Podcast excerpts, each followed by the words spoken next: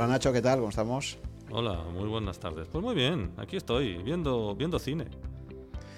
Pues nada, oye, vamos a, tener un nuevo episodio con Nacho, que ya grabamos el episodio 72 en el pasado mes de abril. Eh, allí tú repasaste la trayectoria con nosotros. Os recuerdo que Nacho tiene el blog definitivamente quizá en Rankia, con muchísimos seguidores, uno de los blogs más seguidos. Y bueno, para este episodio había pensado una novedad. Ya sabéis que anteriormente en este podcast hemos comentado libros, en concreto pues hemos hablado de los libros de Taleb en dos episodios distintos, o también en el episodio 40 comenté el libro Alquimia con Samuel Hill. Y bueno, pues eh, esto es un nuevo experimento, eh, si os gusta pues seguiremos en esta línea.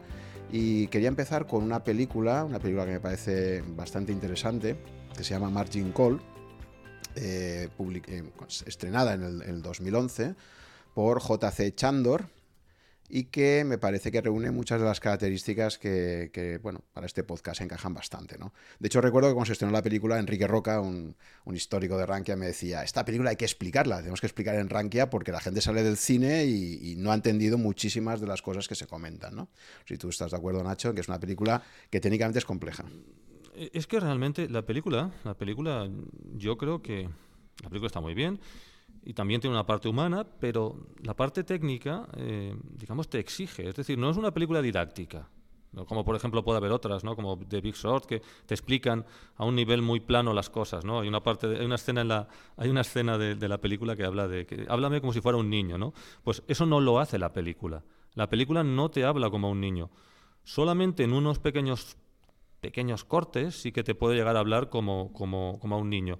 Pero realmente yo creo que la película, ah, digamos, te obliga a tener ciertos conocimientos financieros para entender qué está pasando en algunas ocasiones, porque de hecho los, te lo dicen de una forma muy, muy, muy digamos, críptica y tienes que tú estar descifrándolo. Entonces, por eso mucha gente, pues es lo que decía Enrique, salen de la película y no han entendido realmente lo que les están diciendo. Sí, han cogido todo el hilo general de, de por dónde va, pero hay algunas cosas que se han perdido, porque la película no es esencialmente didáctica, no lo es, realmente no lo es. Mm.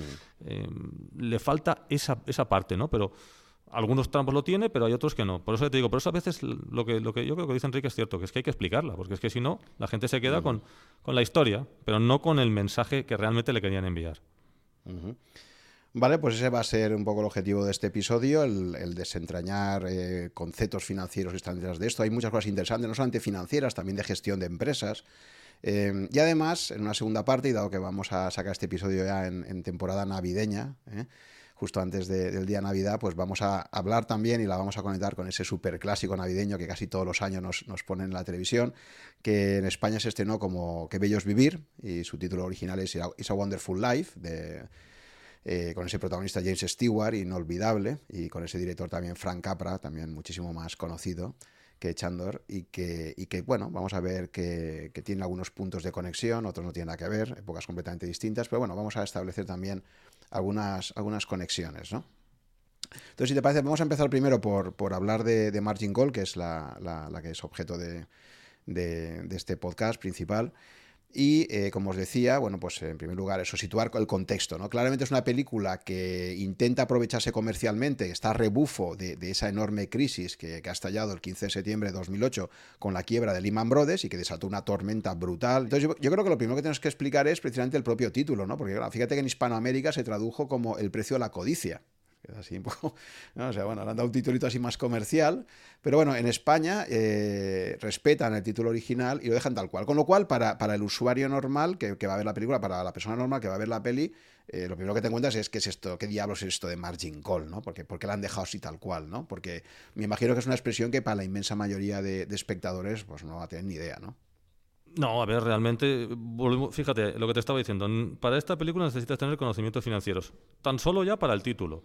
Evidentemente nosotros sabemos lo que es un margin call, porque lo sabemos porque tenemos ciertos conocimientos financieros que no tiene, digamos, la media. Entonces, en base a eso, nosotros en cuanto vemos el título sabemos de qué está hablando. Pero claro, eh, pues hombre, un, lego en economía, llamémoslo así, o, en bolsa, ve eso y dice, pues margin call, bueno, pues, pues sí, han respetado el, título el título original, pero no sé lo que es. Bueno, y, está bien que no sepan lo que es. es. bueno que no sepan lo que es. Si saben lo que es un margin call, entonces es que lo han sufrido, ¿no? Entonces, quizá, quizá es bueno que no lo sepan. Pero en realidad eh, el tema es que el título de por sí pues necesita ser explicado. Si empezamos ya por el título, imagínate cuántas más cosas hay que explicar, pero sí, hay que explicar qué es el margin call.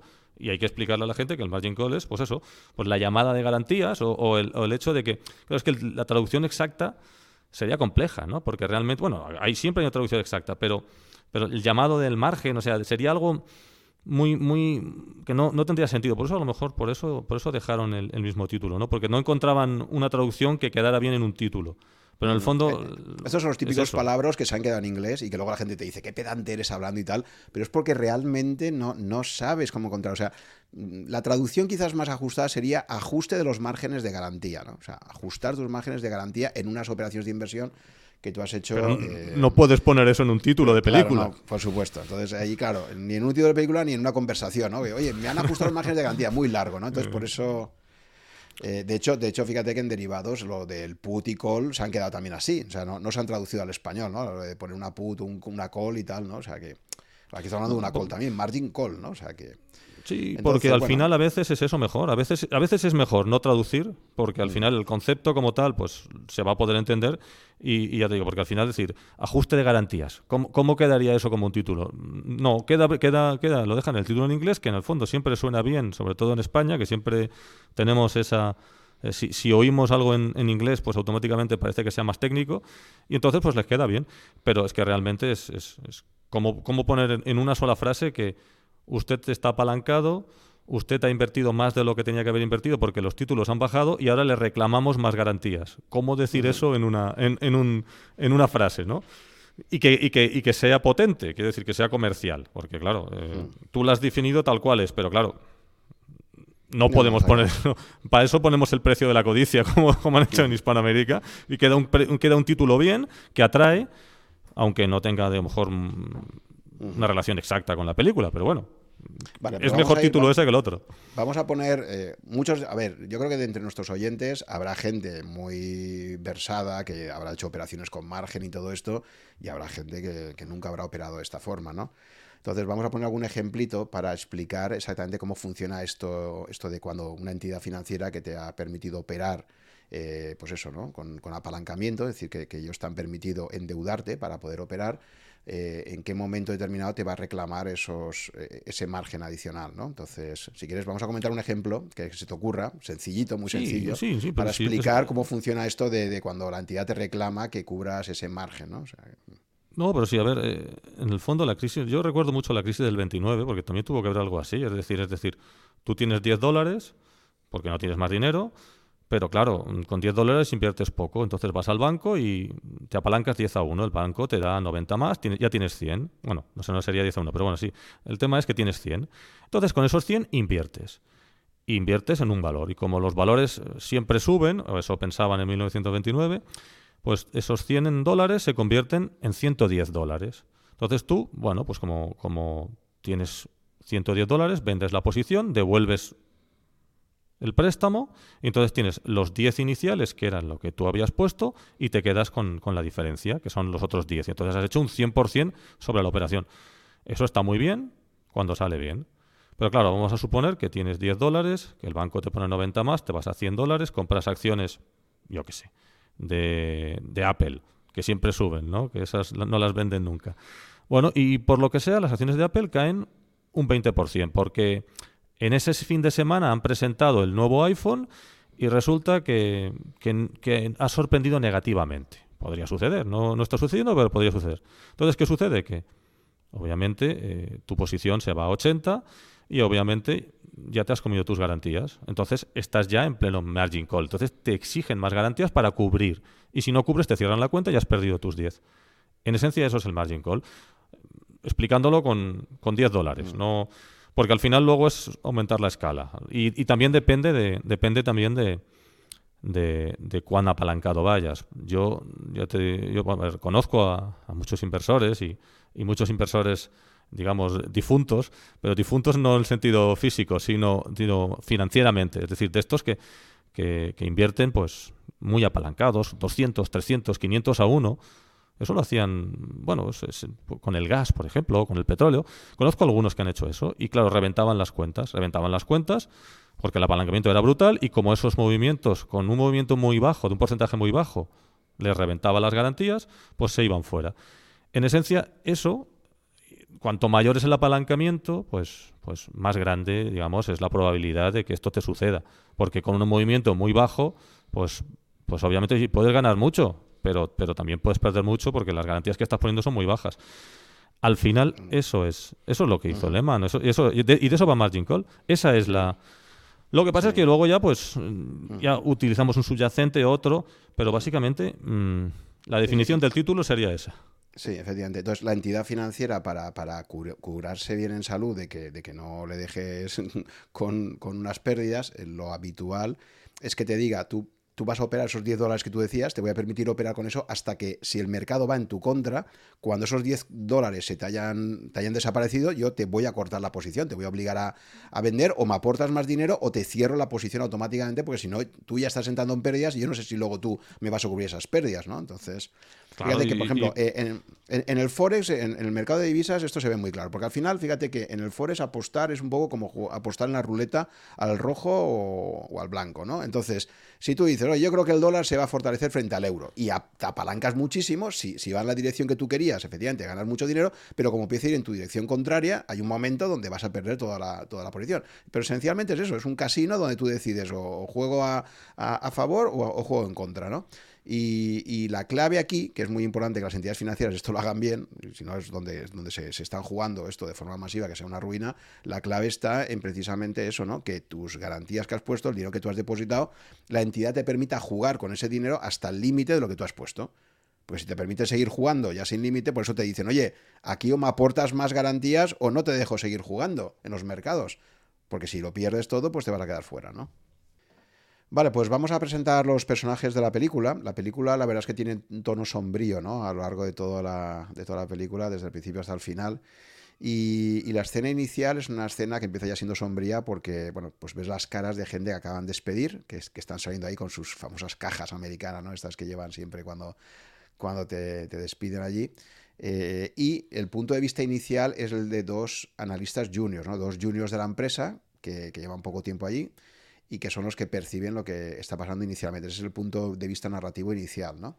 Con esa salida de gente que eh, está siendo despedida, ¿no? Entonces, el primer protagonista es ese analista que, de riesgos que descubre al poco tiempo, además hay una escena un poco graciosa donde llega la de recursos humanos, le toca, le toca a él, él cree que va a ser el despedido y le dice, ¿te llamas tal? Y dice, no. dice, ah, entonces no te busco a ti, ¿no? Y se van a buscar a su jefe, que es el que acaban despidiendo, ¿no? El jefe de, gestión de riesgos, ¿no?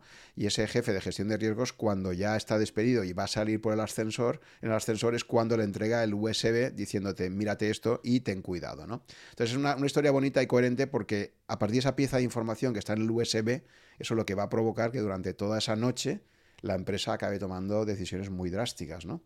Pues eh, creo que el propio director de la película decía esto, ¿no? Es la historia de una pieza de información y cómo esa pieza de información va afectando a los niveles jerárquicos cada vez superiores de la compañía, ¿no? Sí, cómo escala la información. Exactamente, cómo escala. Entonces, una primera cosa que, me parece muy interesante de esta película es precisamente que, se ve la agilidad en la toma de decisiones que tienen las empresas americanas, ¿no?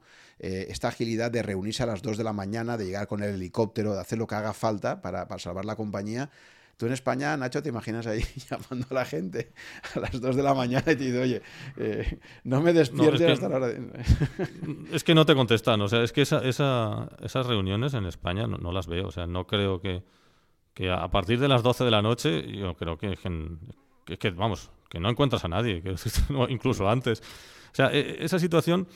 Hombre, no la veo en España, no la veo, pero no, no ya ni en España ni en otros países europeos claro, los americanos son como son y, sí que es cierto que son muy ágiles, muy rápidos y que, a ver, que en la película se ve que, están montando juntas. Con, pues claro, la, cámara sigue a los, los actores, pero cuando entran en, una, en, una, en un despacho, allí te encuentras con 10 personas, que son las 2 de la mañana, que los han levantado a todos y los han hecho llegar allí y son personas importantes de, de la Junta, que no son no son juniors como, como estos dos, digamos, estos dos juniors que tenemos que quedarnos con ellos porque es muy importante lo de los dos juniors para después. Pero estos no son dos juniors, es que estamos hablando que han levantado de la cama a, pues, pues, a toda la junta directiva de, una empresa, de un banco de inversión. Entonces es, es muy interesante ver cómo, cómo, cómo actúan, porque claro, es que realmente lo que hay en juego es mucho. Supongo que las llamadas serían, serían bastante y al que no contestara al teléfono se le plantarían en la casa. Dirían, tienes que estar a tal hora. Y ya les llamarían al timbre, que, que así sí que te encuentran. Sí, de hecho, de hecho eh, este, eh, que el personaje, el actor es Stanley Tucci, creo que se llama, Eric Dale, que es el ex jefe de gestión de riesgos, el que es despedido ese mismo día. El ingeniero de, que, mismo hizo el puente. Sí, hablaremos de, de, que efectivamente es un ingeniero que antes hacía puentes. Eh, entonces, claro, la gente del área de riesgo se ve que son gente con una formación matemática muy buena. Son esta gente que ha ido fichando las entidades financieras para, por un lado, análisis de riesgos y por otro lado, para ayudarles a empaquetar productos que luego se revelarían muy tóxicos, ¿no? Pero efectivamente fichando a físicos de primera fila, matemáticos, etcétera, que les atraía las retribuciones que tenían y que van a introducir un nivel de sofisticación que en la película también pues veremos que, bueno, pues de alguna forma el, propio CEO, pues el que dice, a mí explícamelo de una forma muy sencillita porque ya sabes que yo de esto no, no sé, ¿no? Eh, pero bueno, por situar un poco los personajes, primero, vamos, porque yo creo que una cosa también que tiene complejidad en esta película es entender qué rol juega cada uno de los personajes principales. al final hay, como ocho personajes principales y, es importante entender cada uno de ellos qué rol juega en la empresa. Entonces, una cosa que hace muy bien la película, que creo que es muy coherente, es como en esas 24 horas descubres toda la cadena de mando que hay, desde un analista que lleva muy poco tiempo en la compañía de riesgos hasta llegar al propio CEO de la compañía, ¿no? Entonces tenemos a estos dos, a, estos dos personajes eh, muy jovencitos, uno de ellos el, el, sesudo, el, de análisis, del análisis de riesgos, y el otro es un, es un chaval muy joven que está solo preocupado que por cuánto gano, si me van a despedir o no, se le ve así como mucho más superficial. ¿no? Y entre estos dos, esas conversaciones que tienen son los que te dan el punto de vista inicial. ¿no? A continuación está este eh, jefe de ellos de, riesgos, que es el que sale despedido, y luego ya viene eh, el que interpreta el papel Paul Bettany, eh, con, el, rol es el, de Will Emerson, que es el jefe, uno de los jefes de ventas que tiene superior inmediato a ellos. luego ya viene. ¿no? Sí, es el, práctico. Sí, es el práctico, es un poco el, jefe, o sea, o el, inspirador del, otro, del otro junior, que es un tío pues, que va buscando simplemente ganarse pasta y que tampoco tiene muchas, muchas preocupaciones éticas. Y luego ya va a ser para mí el gran protagonista de la película, que es el siguiente, que es el jefe de este, que es, que es Kevin Spacey, ¿no? que es el que hace el papel de Sam Rogers, que este ya es el jefe de ventas de, de toda el área y que para mí tiene el, el, mejor papel de toda la película y, el personaje tal. Un personaje, por cierto, pues desde el principio va a aparecer en un tono muy emocional, ¿no? Porque la primera escena que aparece se le ve llorando y cuando le pregunta al otro, ¿cómo te va? Y el tío dice, se muere mi perro, ¿no? Esa es la, primera entrada que tiene Kevin Spacey, es muy, muy humana y muy emocional, es como diciendo, tengo este problema. Y a pesar de eso, volvemos al tema de la profesionalidad ¿no? en Estados Unidos, y es que a pesar de estar en una situación emocional muy, muy fastidiada, el tío va a gestionar. Y, una cosa que me gusta mucho de la película, no sé si coincidas conmigo, Nacho, es como ves siempre, en el caso de Kevin Spacey, el momento anterior íntimo que tiene, que está hecho polvo, notas que el tío, y luego cómo sale y da la cara delante de todo el equipo de ventas, cómo el tío es capaz de motivar a su equipo o sea, es tener ese juego de decir, estoy fastidiado, pero ahora cuando salga ahí, mi, reto es conseguir que todo mi equipo se motive, ¿no?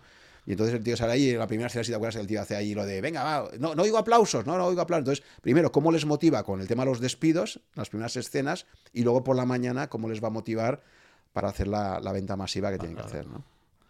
Pero eso es muy americano, ¿no? Es decir, esa profesionalidad, esa de separemos lo personal de lo profesional y cuando entro en la oficina tengo que ser muy profesional, eso es muy, muy, muy americano. Es decir, hay que separar los dos conceptos y cuando estamos aquí los problemas se quedan en la puerta y aquí tenemos que hacer lo que tenemos que hacer aquí, nuestro trabajo. Entonces, eso es realmente muy, muy, muy americano. O sea, es, un rasgo, digamos, de, de, las empresas americanas y de los americanos en el trabajo. Entonces, eso lo presenta muy bien la película porque, porque realmente si solamente estuviéramos con Kevin Spacey trabajando con él, no sabríamos de su vida personal. Pero la película sí que te lo pone y es cuando realmente puedes ver cómo cambia y cómo salta de un sitio a otro y cómo es capaz de abandonar sus problemas y centrarse en lo que tiene que hacer y dar el 100% y incluso a, veces haciendo cosas que no quiere hacer. Porque sí, bueno, lo del perro es por un lado, pero es que luego por otro lado hay algunas decisiones que él no quiere tomar y sin embargo él es capaz de obedecer a su CEO y hacer lo que tiene que hacer porque su empresa se lo pide, cuando él no habría hecho eso. Entonces, separa muy claramente que por un lado están los sentimientos, por un lado está todo el tema emocional y por otro lado está el tema meramente profesional. Y, en la película se ve claramente y el papel de, Kevin Spacey le permite desarrollar eso, que ya digo que es muy, muy, muy americano.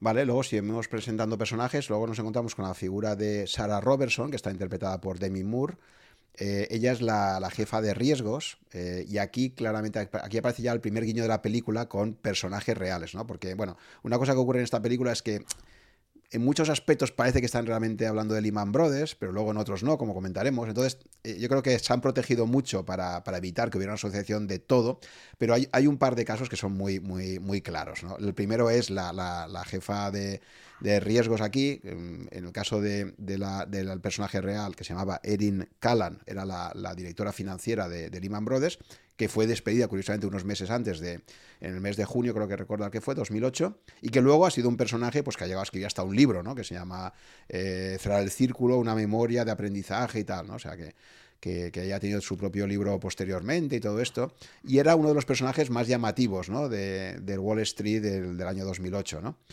Eh, eh, curiosamente ella en toda la película tiene un, papel que se las le eh, comunica como una persona que no es demasiado... Luego, luego se va mejorando poco a poco, pero al principio, claro, el despedido, cuando la ve a ella le dice, has sido tú la que me has despedido y, empieza haciendo un poco papel de mala, ¿no?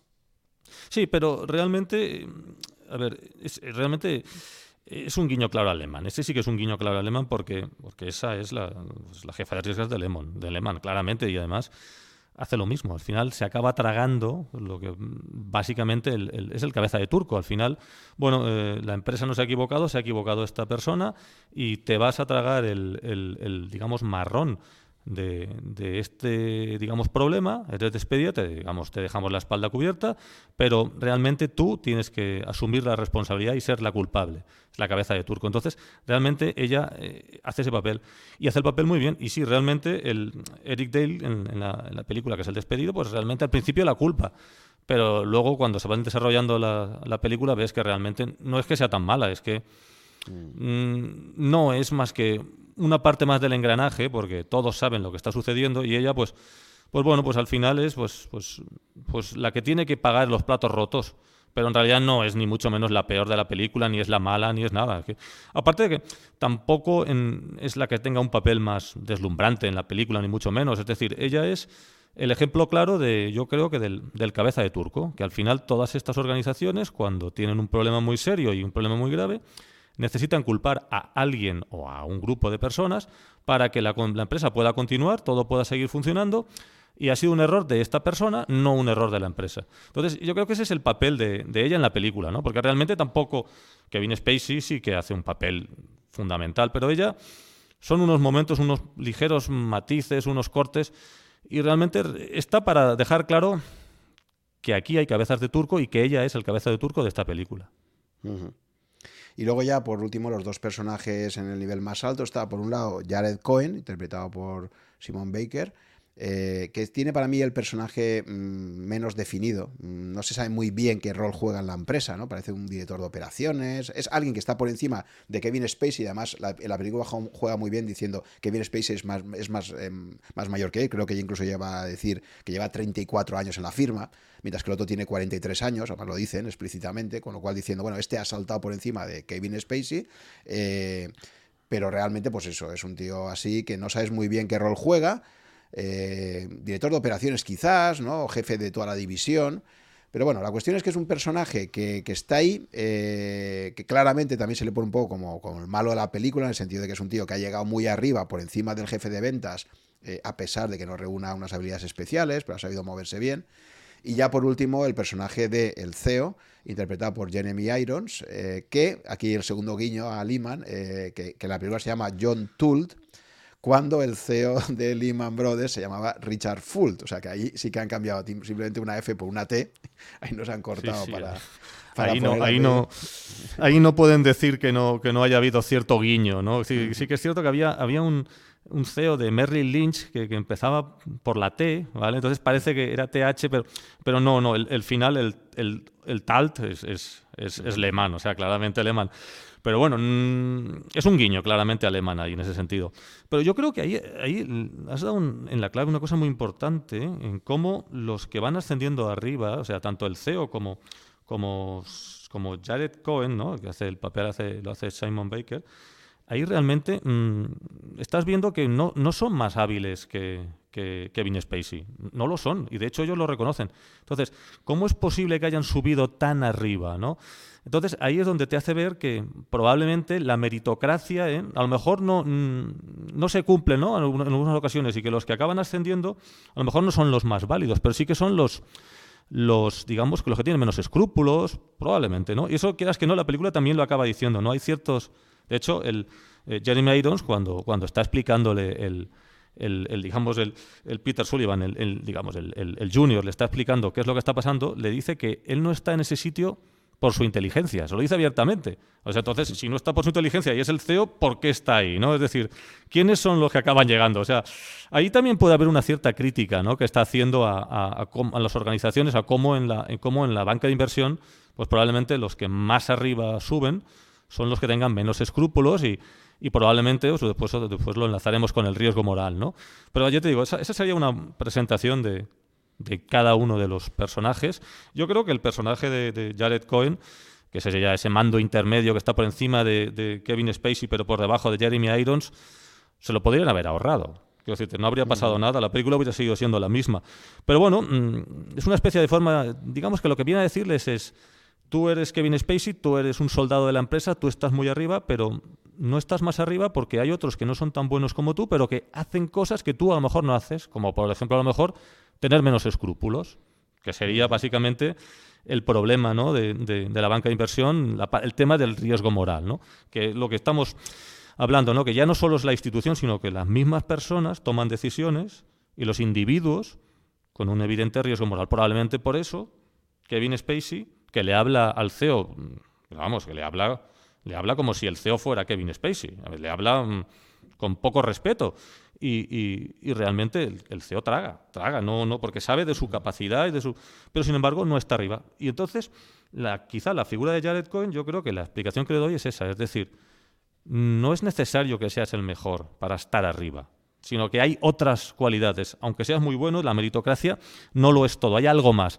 Mm. Y que digamos que esa sería otra de las críticas que hace la película, digamos, a estas organizaciones. Sí. yo la, sí, sí, una sin escrúpulos y otra también, si te parece, eh, que pues interesante, es la de la imagen, porque hay una escena cuando Jared Cohen, por la mañana, están todos ahí destrozados, intentando recomponerse antes de empezar la jornada del viernes, porque esto es una película que transcurre, además está muy bien cómo, cómo te va identificando en horas, en tiempo real, lo que está ocurriendo, ¿no? Entonces es un jueves por la tarde, tarde-noche y la mayor parte de la transcurre durante la noche y al final eh, van a operar durante el viernes por la mañana. ¿no? Entonces hay una escena eh, en esa mañana ya de viernes, antes de que empiecen los mercados a operar, donde este Jared Cohen se va al cuarto de baño y se pone ahí a afeitarse tranquila para demostrar que tal. Pero el tío va a decir, yo voy a estar guapo, además el tío es, dentro de los personajes, probablemente pues así, el más guaperas y tal, como diciendo, aquí la imagen es importante, ¿no? Es un tío que transmite, yo creo que ha subido mucho, lo que tú dices de probablemente una combinación de falta de escrúpulos, un tío con presencia, un tío que sabe moverse adecuadamente, y, en la imagen eh, de la película yo creo que te intentan transmitir eso, ¿no? Que puedes llegar muy arriba si sabes moverte adecuadamente eh, y tener también pues esa parte de, físico, de empatía, de no sé qué tal. ¿no? Sí, sí, de, venta, de venta de uno mismo. Es que muchas veces los que más ascienden en las organizaciones no son los mejores, sino son los que mejor se saben vender. ¿no? Entonces este Jared mm. Cohen sería un ejemplo claro de cómo alguien se sabe vender dentro de la organización independientemente de que luego eh, pues será mejor, será peor, pero el CEO cuando habla con, Kevin Spacey habla de una forma y cuando habla con Jared Cohen no habla igual. Y sin embargo Jared Cohen está por encima de, Kevin Spacey. Pero mm, el, CEO sabe perfectamente quién es el, el que mueve la empresa y quién es el que tiene talento, pero no ha ascendido más. ¿Por qué? Pues por eso, porque aparte de todo la, validez que uno tenga y de la meritocracia y de todo eso, hay otra cosa, y es que el saber venderse dentro de una organización pues tiene mucho que ver, mucho, mucho, mucho que ver. Este tipo de narrativas también, si te fijas, también en muchas películas de, de Clint Eastwood pasa esto, ¿no? Del sargento que no lo han ascendido a teniente y tal. Y usted, porque no llega a ser teniente y tal? Y el tío es una persona muy valorada por sus soldados, pero jerárquicamente se ha quedado ahí de sargento, ¿no? El sargento de hierro, por ejemplo, ¿no? Y te ves también un poco. Es, una temática muy común en las películas americanas, ¿no? De esta persona muy valiosa que te la ponen ahí como tal, pero que jerárquicamente no ha ascendido más porque él dice que no ha querido, no sé qué, pero. Y que es el que es valorado por sus hombres y en cambio otro que tiene un nivel jerárquico superior en el ejército, pues es el típico que dice, sí, usted será el coronel o el capitán o el teniente, pero lo valoro menos que a mi sargento, ¿no? Que es un tío que está conmigo ahí y tal, ¿no? Pues un poco hay, hay, un poco esas conexiones, ¿no? No, no, yo solo hace el CEO claramente. O sea, la, tú ves la relación entre el CEO y entre Jeremy Irons y Kevin Spacey, se están hablando de tú a tú. De hecho, es que se hablan de tú a tú. Y de hecho, incluso Kevin Spacey en algunos tramos le habla de una forma un poco, digamos, irrespetuosa, teniendo en cuenta que es el CEO, pero se lo puede permitir. ¿Por qué? Pues porque sabe que hay algo ahí que él, y que él está ahí, pero no es capaz de digamos desarrollar toda esa digamos todo ese potencial que tiene porque le faltan las otras cualidades que sí que tiene por ejemplo Jared Cohen y es, digamos, lo que hace al final, pues muchas veces, muchas decisiones probablemente se hayan tomado mal. ¿Por qué? Pues porque los que al final han tomado decisiones no eran los más válidos. Probablemente Kevin Spacey no hubiera hecho ciertas cosas que la jefa de riesgo sí que, sí que autorizó, porque de hecho también se habla, de hecho, que lo sabían, ellos sabían perfectamente y la jefa de riesgos y, Kevin Spacey habían hablado del tema y habían discutido si las cosas estaban haciendo bien o mal. Entonces, eh, la película también muestra que, no, no todo es meritocracia, no todo es ser el mejor ni el más inteligente, sino que hay otros aspectos que hay que cuidar, porque sin esos otros aspectos, esas cualidades, pues no asciendes y, te quedas pues donde se queda Kevin Spacey. Vale, luego siguiendo con la película, eh, pues eso, el hilo argumental es esa pieza de información que está en USB, ese analista mm, joven que se queda para investigar más esa, esa, información que le ha pasado a su ex jefe, que le dice ten cuidado con esto, te crea ahí un poco de, suspense con todo, con todo el tema. Eh, a mí me llama particularmente también la atención a nivel fotográfico, claro, es muy difícil, una cosa que siempre decimos, ¿no? Las finanzas son un tema muy abstracto. Entonces, hacer una película de finanzas, mm, eh, yo entiendo que es un reto cinematográfico dificilísimo, ¿no? Aquí lo resuelven un poco, si te fijas en, eh, ya por la noche, todos los monitores están encendidos, que yo lo veía y, estaba sufriendo, y dice, pero qué consumo eléctrico. Entonces, claro, esto es un recurso cinematográfico para que veas que ahí se están moviendo los mercados, ¿no? Están todos los monitores encendidos, que yo creo que en el mundo real esto no ocurre. ¿Cómo te van a dejar ahí todos los monitores funcionando toda la noche, no? Eh, a ver, cuando se van al, bar, los, los que se van yendo, lo tendrían que ir apagando. El único monitor que tendría que quedar encendido es pues el de el, del Junior que se ha quedado porque le han dado el USB y, ha dicho, uy, pues me ha picado la curiosidad, vamos a ver. Pero bueno, bueno, a ver, también es cine y, tienes que ser efectista. Claro, entonces el recurso, ¿no? porque además a nivel de, a nivel de fotografía es que la única forma que tienes de generar ahí un contraste y de transmitir lo que es el movimiento de los mercados es ese, ¿no? Entonces es un recurso fotográfico, ¿no? Pero bueno, me, llama la atención por eso, ¿no? Entonces todo el rato es, esos monitores encendidos como forma de conectarte con el mercado. Y entonces, y ahora vamos a un concepto técnico, cuando ese analista joven se queda analizando la pieza de información, eh, pues de repente introduce un concepto importante que es el tema de la volatilidad. Entonces él se puede analizar esto y lo que va a descubrir es que en ese momento, lo que él viene a decirle cuando ya, porque él cuando se da cuenta del problema que hay, lo que hace es avisar a su amigo, le dice, oye, vente para acá, eh, tú y tu jefe, porque he descubierto una cosa que mm, me parece muy gorda, ¿no? Y, que está poniendo en peligro a, la empresa, ¿no? Entonces, cuando ya llegan estos dos, lo que les explica es que mm, hay, un tema de volatilidades, ¿de acuerdo? Y que eh, llevan ya varios días en los que la compañía ha incurrido en unos riesgos enormes, dado que está muy apalancada, tiene una serie de inversiones que durante varios días eh, les han generado unas pérdidas ya muy grandes y lo que les viene a decir es que las pérdidas previstas, si se confirman eh, estas operaciones en los siguientes días, pues son superiores al valor de cotización de la compañía, ¿no? Sí, ahí es, es interesante porque además lo puedes enlazar con con, con, con, Taleb, con, el, con la historia de, del cisne negro, porque realmente ellos están, bueno, el, modelo que la directora de riesgos había establecido pues, se basaba en la volatilidad histórica y en teoría pues cubría la posición y no pasaría lo que estaba sucediendo. Lo que ocurre es que la volatilidad histórica pues es la que es, pero es la historia de siempre. El pasado no explica el futuro.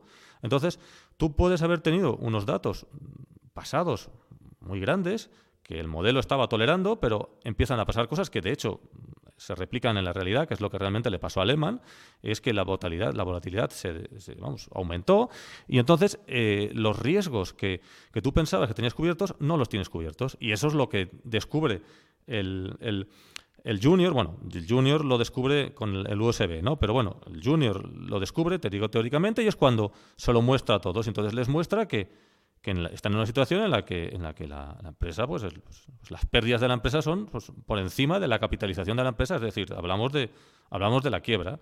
Y entonces, claro, eh, esa situación pues, nos viene muy bien con el cisne negro, es decir, realmente puede darse algo que no esperamos y se, y se acaba dando, y entonces todo el historial, todo el histórico que teníamos no nos sirve de nada, ¿Qué es lo que en el fondo le pasa a los modelos que la jefa de riesgos tenía.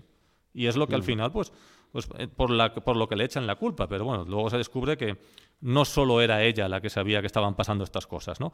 Pero realmente sí, realmente el tema clave aquí de esto es que, es que la volatilidad histórica mm, es volatilidad histórica, pero bueno, pueden pasar cosas que, como bien nos dice Taleb, pueden ser cisne negro. Y, y, se les estaba dando uno, independientemente de luego si, si esto era previsible o no. Pero independientemente de que fuera previsible o no, se les estaba dando, que es lo que sucede en la película. Y entonces ahí es muy interesante. Em, porque en el primer momento donde, donde uno de los protagonistas principales dice que no entiende esto es Kevin Spacey, ¿no? Hay una frase, de hecho, cuando, cuando ya eh, estos dos juniors llaman a su jefe, eh, eh, que es Paul Bettany, ¿no? que hace el papel de Will Emerson, cuando ya le explican el problema, Will Emerson llama a Sam Rogers, que es Kevin Spacey, para que venga ¿no? también que está en un momento muy fastidiado emocionalmente, ya tiene bastante, está ahí con el veterinario, con el perro, lo ves ahí destrozado, y le dice, oye, pero hace falta que vayas y se vende que esto es importante, pero ya, ya lo ves a un personaje que está machacado emocionalmente, pues se le muere el perro y, tiene que ir ahí a, las 11 de la noche a, las oficinas, ¿no? Entonces cuando llega es la primera vez que ves esto de, eh, cuando se va a explicar, le dice, mira, mírate esto, y entonces él dice, ya sabes que no entiendo eso, ¿no? Pero luego es curioso, fíjate que tanto, y eso lo va a decir tanto, tanto eh, Kevin Spacey como luego el propio Jeremy Irons, eh, el CEO, John Toole, posteriormente, ¿no? La reunión de todos. Pero eh, también es interesante cómo varias veces, el primero de ellos ya lo hace Kevin Spacey, luego también lo hará Demi Moore, cuando le dicen, os advertí de esto ya hace un año. O sea que por un lado te dicen, oye, mira, no entiendo vuestros modelos de evaluación de riesgos, pero hay cosas como de sentido común que yo ya intuyo que esto no va bien, ¿no? Entonces ya, pues eso, lo mencionan varias veces, y te fijas en la película que dicen, ya os advertí de esto hace un año, o hace meses, o hace tal, o sea, como diciendo, ojo, que este tipo de operativa ya veíamos los veteranos de la firma que podía llevarnos a un grave riesgo, ¿no?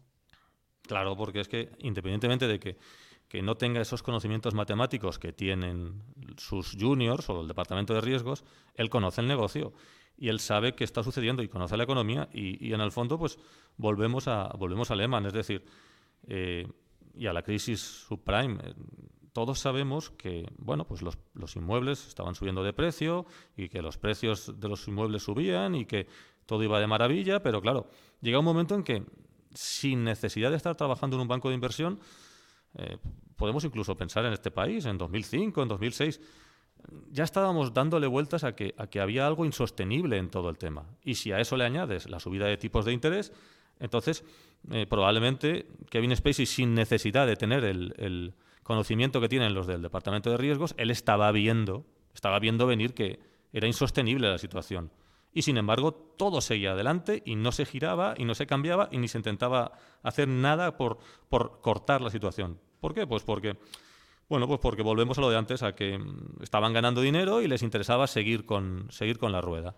Pero realmente, Jeremy, perdón, eh, Kevin Spacey sabía perfectamente lo que estaba ocurriendo en, el, digamos, en la, sin tener los conocimientos del departamento de riesgos ni matemáticos. Él sabía lo que estaba pasando. Ya lo había hablado con la directora de riesgos. Que por eso después, bueno, ella tiene que asumir sus errores, que a lo mejor no son de ella solo, porque los había más gente, pero, pero tiene que ser ella la cabeza de turco. Entonces aquí fíjate que, que, el rol este, o sea, una cosa muy interesante es como las firmas, las entidades financieras habían ido incorporando, y han ido incorporando luego posteriormente, cada vez más a perfiles muy técnicos, eh, pues eso, ¿no? Eh, físicos, eh, matemáticos. en este caso, el protagonista lo presentan como un ingeniero que ha hecho un doctorado en propulsión aeronáutica.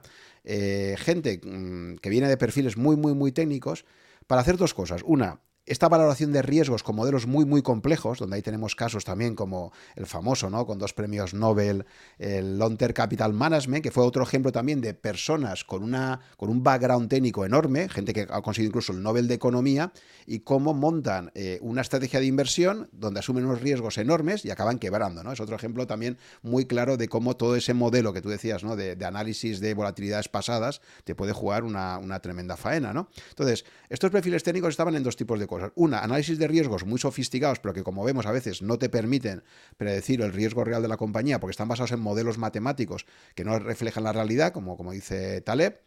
Y por otro lado también, eh, este tipo de, perfiles muy técnicos son los que van a contribuir para la creación de productos muy sofisticados que están en la base también de esos activos que acabaron siendo tóxicos.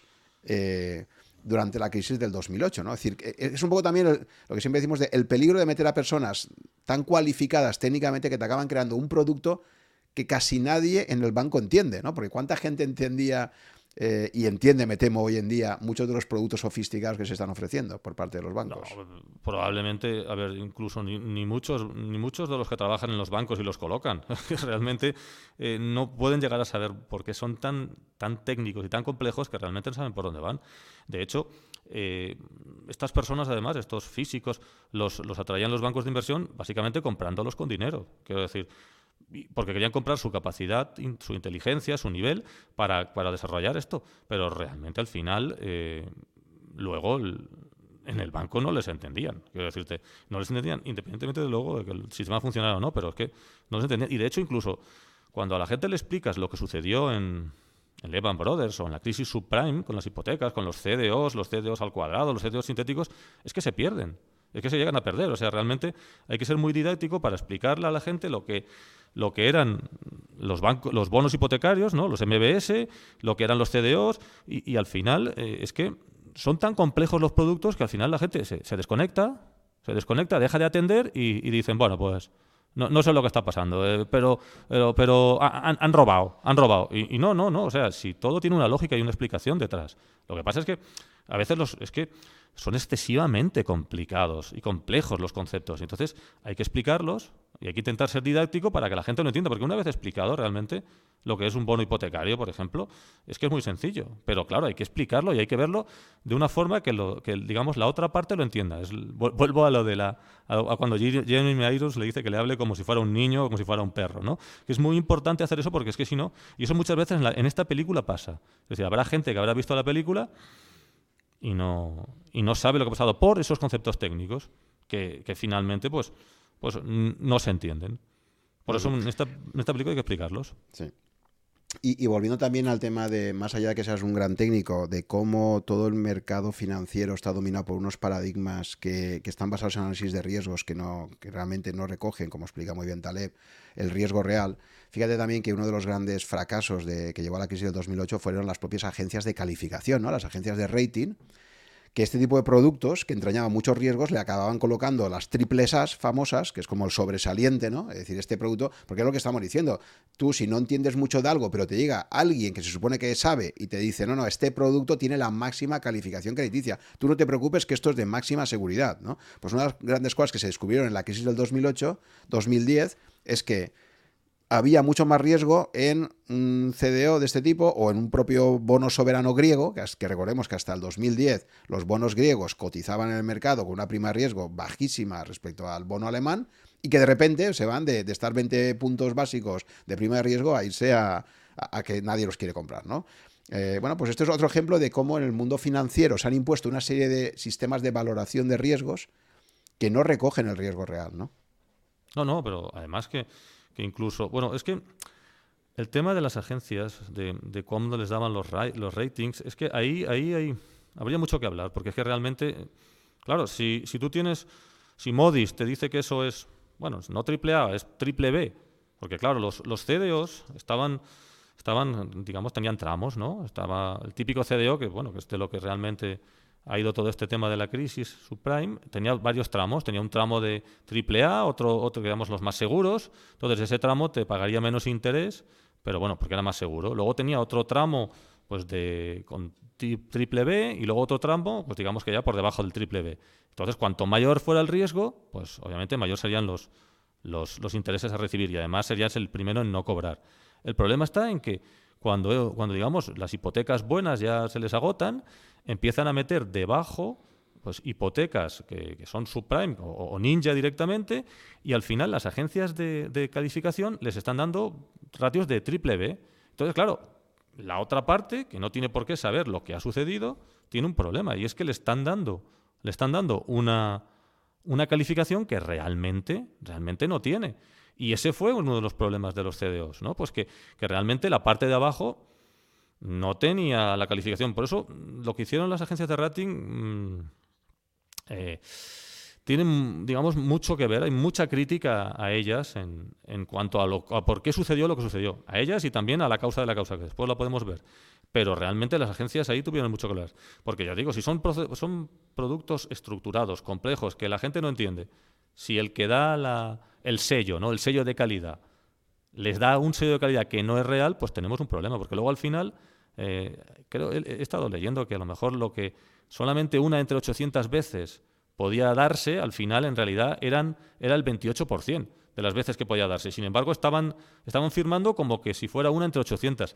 Entonces, el, papel de las agencias de rating es, es, en el tema, en la crisis supreme es muy, muy importante, mucho, y es muy, muy criticable su, lo que realmente acabó sucediendo con ellas. Vale, entonces seguimos con, un poco la, trama de la película y eh, pues lo que va a ocurrir es eso, que a raíz del descubrimiento de, este gravísimo problema que pone en riesgo la supervivencia de la empresa y eso que la empresa ya está instalada en un proceso de despidos masivos, o sea, ya la empresa está tomando medidas, pero lo que se descubre esa noche efectivamente es que existe el riesgo muy, muy tangible de que la empresa pueda desaparecer por lo que decimos de que tiene, está metida en una serie de operaciones con tantos riesgos que si se producen esas pérdidas, si se confirman esas pérdidas, son superiores a todo lo que vale la, la compañía en bolsa, ¿no? Entonces, va escalándose el problema hasta que al final se acaba en la reunión donde ya asiste el propio CEO de la empresa eh, y es el que va a pedir que le resuma la situación, ¿no? Entonces dice esa famosa frase que, dice, no fue el cerebro lo que me trajo aquí, ¿no? O sea, que también, o sea, para mí eso quizás, los puntos que me parecen un poco más peliculeros y que desde un punto de vista es un poco menos realista, es como, como enfatiza todo el rato lo tonto que es o lo, tonto que se hace, ¿no? Que, me parece que tonto no tiene un pelo, pero, pero en la vida real, en la vida real él no diría eso. En la vida real no diría eso. O sea, todo eso es película. Eso sí que esa parte a mí yo creo que es la más desafortunada, pero cuando dice literalmente esta frase que me la apunté, no fue el cerebro lo que me trajo aquí.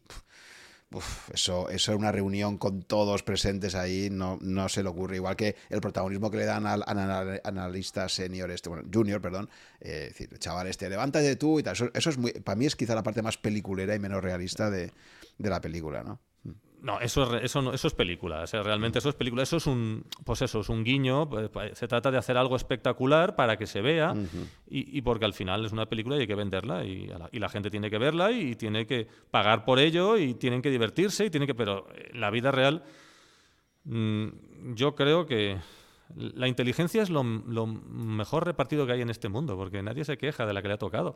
Quiero decir, no, no, no creo que el CEO dijera que que, está ahí por eso. Sí, empieza diciendo eso, haciéndose el tonto, haciéndose. Y luego está muy interesante porque sí que dice: ¿Usted sabe por qué me pagan a mí eh, por ser el CEO? Entonces dice: por adivinar lo que va a pasar en la próxima semana, un mes o un año, ¿no? Intentar, o sea, decir que mi papel es tener la visión estratégica hacia dónde vamos, ¿no? Y entonces cuando viene a decir lo de la música eh, se ha parado o se está frenando, y entonces aquí tenemos que ver cómo actuamos, ¿no? Entonces viene la, frase mítica, esta que, es buenísima y que es la que tenemos que destripar un poquito, que incluso he visto que en alguna de las versiones de la película sale en, la propia, en el propio cartel de la película, que sale y que en inglés te dice esto de be first, o sea, dice, aquí hay tres formas de ganar dinero en esta industria, ¿no? Be first, be smarta or cheat. O sea, decir, sé el primero, sé el más listo o engaña, ¿no?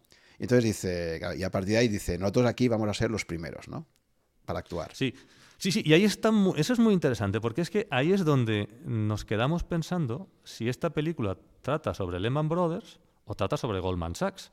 Porque eso de ser los primeros, eso es lo que hizo Goldman Sachs. En, la vida real, Goldman Sachs, de hecho, también tenía, tenía dos juniors, parece ser que fueron los que llamemos los juniors, ¿no? Pero dos jóvenes en Goldman Sachs descubrieron lo que estaba sucediendo y Goldman Sachs fue el primero en soltar activos tóxicos, en ponerse corto.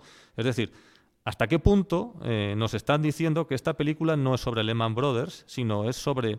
Bueno, en realidad no es sobre ninguna. En realidad, como bien has dicho, eh, está el tema de que hay demandas por medio, ¿no? Entonces no podemos identificarnos, no queremos ser Lehman Brothers, ni Merrill Lynch, ni Goldman Sachs, no queremos ser ninguna, ¿no? Pero somos y además porque además así pueden criticarlas a todas, porque en el fondo es una crítica a la industria. Pero en ese punto concreto de ser el primero, está diciéndonos que, ese banco de inversión es Goldman Sachs. O eso es lo, bueno, por lo menos nos está diciendo, Goldman Sachs hizo esto, saberlo. Quiero decir, Goldman Sachs sí que fue el primero y, de hecho probablemente iniciaron la, bola de nieve, ¿no? Empezando a, Porque al final es lo que les dice Kevin Spacey, ¿no? Es decir, dice, bueno, en cuanto hagamos esto vamos a destruir el mercado, vamos a... Y es lo que realmente pasa. Entonces, eh, pero bueno, al CEO le da igual, a Jeremy Irons le da igual. Es decir, él lo que quiere es salvar su banco de inversión, que es lo que finalmente acaba sucediendo con Goldman Sachs. Mm, no está claro de que en la película se salve o no se salve este banco de inversión de la película, pero Goldman Sachs sí que se salvó. Y Goldman Sachs fue el que, el que realmente fue el primero. Y entonces esa frase es muy buena, ¿no? Porque, porque realmente está diciendo ser el primero. Y es lo que hacen en la, en la, película. Por eso hacen esa venta a fuego al día siguiente y por eso la, la película, eh, vamos, es, está ambientándose en una noche, de un jueves a un viernes, que realmente deberían estar todos durmiendo y realmente nos va contando todo lo que va sucediendo durante toda esa noche para finalmente vender el viernes. Porque al final hay que vender el viernes. Y eso, en pocas palabras, es o una crítica o un elogio a Goldman Sachs porque fueron los que realmente sí que hicieron esto. Entonces, por eso te digo que esa frase es muy buena porque nos hace dudar de a quién le están dedicando la película. Que mi conclusión es que en realidad se la dedican a toda la industria. Pero mm, probablemente eso concretamente es para Goldman Sachs. Se lo están diciendo a ellos claramente, se lo están personalizando. Entonces, es interesante también la profesionalidad que tiene cuando en la primera reunión hace el diagnóstico el junior del problema. Entonces, dice 45 minutos para analizar los seniors, y ahí es cuando ya le mira a Demi Moore, le dice, oye, analizadme si esto que dice este chaval efectivamente es confirmado, ¿no? Y entonces se reúnen 45 minutos más tarde y dice, es correcto, o sea, todo el análisis de riesgos que ha hecho es correcto, y ahí es cuando toman ya la decisión y dicen, venderlo todo hoy. O sea, entonces la decisión que toma el CEO al final es Aquí la única salida que tenemos es ser los primeros en soltar todos los activos tóxicos que tenemos y vamos a hacerlo. Y además es muy interesante también cómo gestiona el tema de los horarios y tal, ¿no? Entonces dice, oye, eh, tenemos que hablar con todo el equipo de ventas antes de que la reunión que tenemos ordinariamente, que nos hacen llegar antes, y es muy interesante también cuando comenta todo el tema del timing, ¿no? Cuando dice, o sea, vamos a soltarlo todo y va a ser crítica la primera hora y media, ¿no? O sea, durante la primera hora y media tenéis que intentar desprenderos de todo lo posible porque en algún momento, cuando se empiecen a dar cuenta que les estamos colocando cosas que realmente son, son malas, pues va a haber un momento en que el mercado va a empezar a reaccionar y va a dejar de comprarte, ¿no? Y por eso, para ellos también, otra, otra cosa muy interesante de la película es cómo necesitan asegurarse de que no hay ningún tipo de filtraciones. Por eso se van a buscar personalmente a ese jefe de riesgos despedido, se van a buscarlo allí. Todo el mundo todo el rato están preguntando dónde está este y dicen, no, es que no tiene el móvil porque, porque se lo hemos anulado, ¿no? La propia empresa. Y entonces dice, id a buscarlo, ¿no? Es como en las películas y hay esa parte un poco de thriller, de, persecución, decir, oye, no, no, te dicen que se lo van a eliminar físicamente, pero sí que dicen, oye, envía a este y si no, si no sabían las razones, desde luego lo que no vamos a hacer es dejarlo suelto. Y también, de hecho, a la jefa de riesgos también la encierran en una habitación. Al final acaban los dos encerrados en una habitación durante toda esa mañana de ventas, como diciendo, no queremos ninguna filtración de que podamos estar soltando activos tóxicos, ¿no? Claro, es que la información es poder, entonces es fundamental mm, no dejar cabos sueltos y el primer cabo suelto es, es, el analista que lo ha descubierto todo, que lo hemos despedido y, además, de hecho, intentan mandar a los juniors para que lo traigan y no lo traen y entonces mandan, digamos, pues a la parte legal de la empresa y la parte legal de la empresa le dice, no, es que verás, vas a tener un problema, eh, tu despido no está claro y de, por la otra, y de la otra forma vas a ganar mucho dinero. Y entonces, pues el típico, aquello de por el dinero baila el perro, ¿no? Pues al final, eh, y como hemos hablado de perro, otra vez lo metemos, ¿no? Al final, eh, eh, finalmente lo convencen y lo hacen, a ver, lo van a traer. Es decir, si no es de una forma, es de otra. Lo van a traer porque, porque además lo, lo traen de la forma más, más clara. Es decir, te vamos a dar mucho más dinero y como no te vengas, lo que te íbamos a dar no te lo vamos a dar, vamos a litigar, vamos a ir a juicio y ya veremos cuándo lo consigues. Entonces, el tema es no dejar cabos sueltos, porque claro, es algo tan grave que en cuanto se sepa, de hecho en la película se va viendo cómo los porcentajes a los que van vendiendo los activos van cayendo. Al, al principio los venden más altos y luego ya cuando la gente... Y de hecho, eh, en la misma película se ve como los, los la, contraparte cada vez les habla de una forma más diferente. ¿no? Al principio todo es muy bien, todo es muy educado. Hola, ¿cómo estás? Ah, sí, muy bien. Ah, ¿y qué? ¿Y las vacaciones? y tal? Lo, usual. ¿Dónde te vas de fin de semana?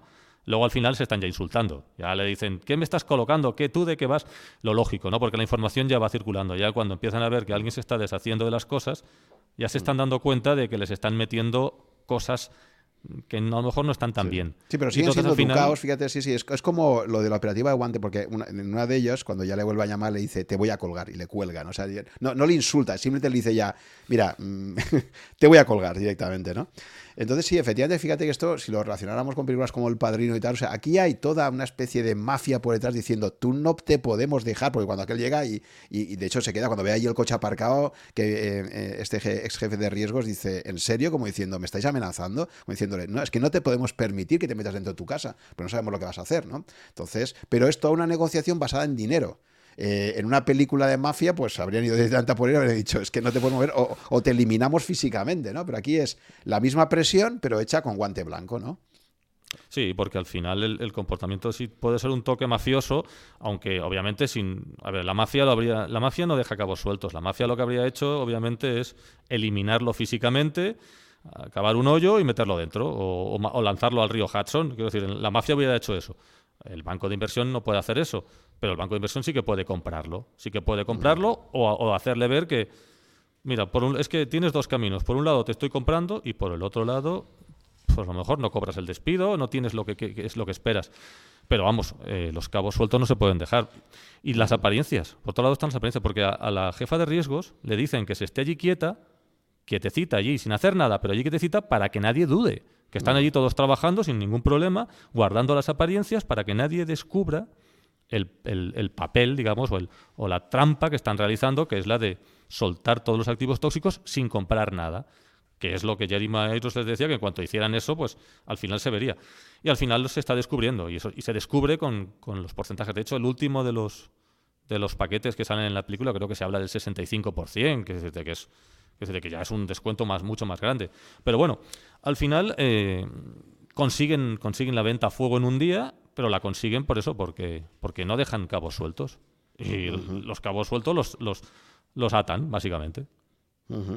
Y, ya que has mencionado la, compensación que le van a dar a ese jefe de riesgos despedido, eh, eh, la cuestión de hablar explícitamente sobre el dinero que se gana también es una de las cosas que se toca mucho en la película, ¿no? Entonces, ese junior que está toda la película, es cierto que este gana tanto, es cierto que entonces se, se explicitan mucho cantidades, habla de cantidades concretas, ¿no? Entonces el, jefe inmediato suyo de estos juniors le dice, oye, el año pasado es cierto que tú ganaste dos millones y medio de, dólares, y dice, sí, sí, lo gané, dice, pero empieza diciendo, dice, claro, pero piensa que 50% se ha ido en impuestos, después 300.000 en hipoteca, ¿no? 150.000 en el coche, 75.000 en restaurante, o sea, y el tío te va desglosando, o sea, tiene en la cabeza todos los tipos de gastos que tiene, pero me hace gracia la primera del 50% en impuesto, ¿no? Como diciendo, oye, ojo que de esto ya se me va la mitad, ¿no? Y luego se acaba también explicando el salario del CEO, ¿no? De Tult, ¿no? Cuando dice, no, este Tult ha ganado 86 millones en un año y tenía creo que mil millones, una cosa así acumulados, ¿no? De todo esto. O sea que también la película quiere mostrar los enormes salarios que tienen los directivos de los bancos de inversión, ¿no? Antes de la crisis y tal, ¿no? Y después también, claro. Sí, no, y después también. Pero el tema es que, claro, em, de hecho, se ve, de hecho se ve por qué un, ese, hay un junior, bueno, de los dos juniors hay uno que está obsesionado con el dinero, pero al fondo al final te planteas, ¿por qué consiguen contratar a personas con tanto talento en este banco de inversión? Pues al final es por el dinero.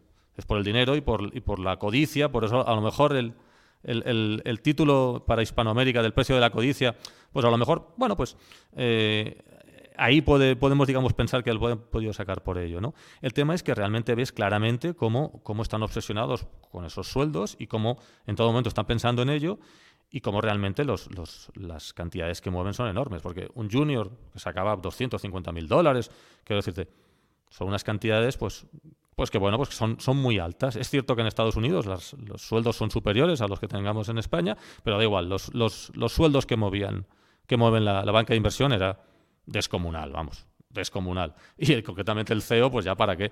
Pero claro, eh, si el CEO consigue, pues le pagaban para eso, ¿no? Le pagaban para anticipar lo que iba a pasar. Si consigue salvar la empresa, pues entonces los 86 millones es, están bien invertidos. Sí, sí. Y luego hay una escena también, yendo a esa parte más... Eh, pues claramente que se quiere ver el sesgo ¿no? que tiene la dirección de la, de, la, de la, película. Entonces está esa escena donde ya empieza a amanecer, han ido a buscar a ese jefe de riesgos que han despedido ese mismo día anterior, que no quieren dejar ningún cabo suelto, y cuando está hablando allí con, con, el, eh, con ese jefe de ventas, eh, con, concretamente con Will Emerson, ¿no? Eh, entonces él le explica la historia del puente, ¿no? O sea, entonces, claro, ahí hay ese momento que me gustaría que comentáramos, porque me parece, ahí sí que también de nuevo, pues, claro, este, este viene a decir, ¿qué estaba haciendo yo en esta empresa? ¿no? ¿Por qué me vine? ¿Por qué dejé de construir puentes? Yo construí un puente, o sea, hace ahí un ejercicio matemático de la cantidad de eh, gente que pasa todos los días por este puente durante tantos años, he conseguido ahorrar tantos minutos de tiempo a toda esta gente y tal, ¿no? Claro, pero lo que te viene a decir es, lo que yo hacía como ingeniero construyendo puentes era útil para la sociedad y lo que estoy haciendo aquí parece como que no ha servido para nada, ¿no? Sí, pero es, eso es parte de la, de la moralina, porque en el fondo la película, aunque parezca que no, tiene un poco de moralina, de moralidad, de, estamos criticando a la banca de inversión porque no crea nada, no hace nada, es, digamos, eh, un ente maligno que se dedica a ganar, pero en el fondo, eh, claro, y la comparación la ponen con, con ese puente, ¿no? Ese, ese, ingeniero que explica, el tío saca, saca los cálculos perfectamente, cuántas personas pasan por el puente, cuánto tiempo les ahorra, entonces muestra abiertamente cómo crea algo para la sociedad. Y entonces viene a decirnos, claro, pero, pero es que esto crea algo, eh, un puente crea algo, pero la banca de inversión no es nada. Pero claro, habría que decirle al ingeniero, habría que decirle, pero oiga, eh, el puente lo financió alguien, ¿no? Probablemente se emitieron unos bonos para poder pagar el puente. Es decir, no es solo un arquitecto lo que hace falta, o un ingeniero, o unos albañiles. También hace falta unos ahorradores a un lado y después un banco de inversión que conecte ese ahorro con la decisión de gasto y que emita unos bonos para que pueda pagarse el puente. O sea, eso de que la banca de inversión no ha hecho nada, no, es verdad, de hecho no es real. De hecho, mm, al final todas esas hipotecas de personas que sí que pagaron, al final pudieron tener la casa que querían tener porque la banca de inversión les prestó, creó un sistema que permitía que les prestaran el dinero. Es decir, ese, ese ataque de Hollywood hacia Wall Street, que, es en esta película no es tan, no es tan duro, pero que en, el clásico Wall Street, ¿no? con Gordon Gecko, esa, esa, esa crítica tan dura de Hollywood hacia, hacia Wall Street creo que es un poco injusta, ¿no? Y tampoco es, tampoco es tan malo Wall Street ni es tan bueno el, el puente, ¿no? Quiero decirte, aparte que es lo que te digo, que el puente sin la financiación de Wall Street no se habría hecho. Sí, sí, sí. Luego otro aspecto interesante también de cómo intentan igualar, o sea, una cosa son los roles cuando estás en la, sala de reuniones, pero igual que hemos comentado antes cómo Kevin Spacey gestiona ese momento de intimidad, ¿no? Él, está, cuando tiene que, hablarle a, su gente, pues ves que tiene un momento previo que está emocionalmente hundido, y luego cómo se recompone, cómo sale, en la primera escena que sale, va hablar con todo el equipo, sale diciendo, no oigo aplausos, ¿no? Y hace un poco eso tan americano de aplaudir y tal. La primera vez tiene que motivarles porque han visto ese día que han despedido a un montón de gente y la segunda vez les tiene que motivar de cara a hacer esa venta masiva, ¿no? De, activos, ¿no? Está muy bien cómo, cómo gestiona esto, ¿no?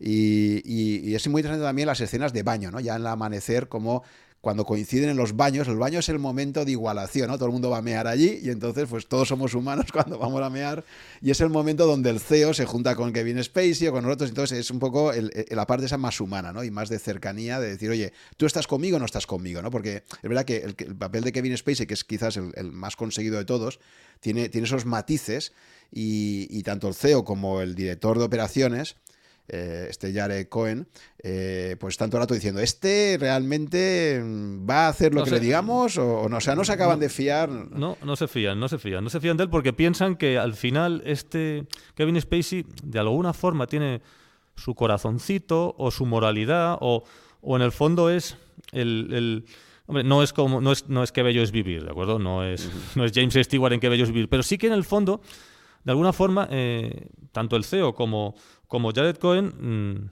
no, tienen corazón, solo tienen eh, en la cabeza única y exclusivamente el interés de la empresa, los números, los beneficios y tal.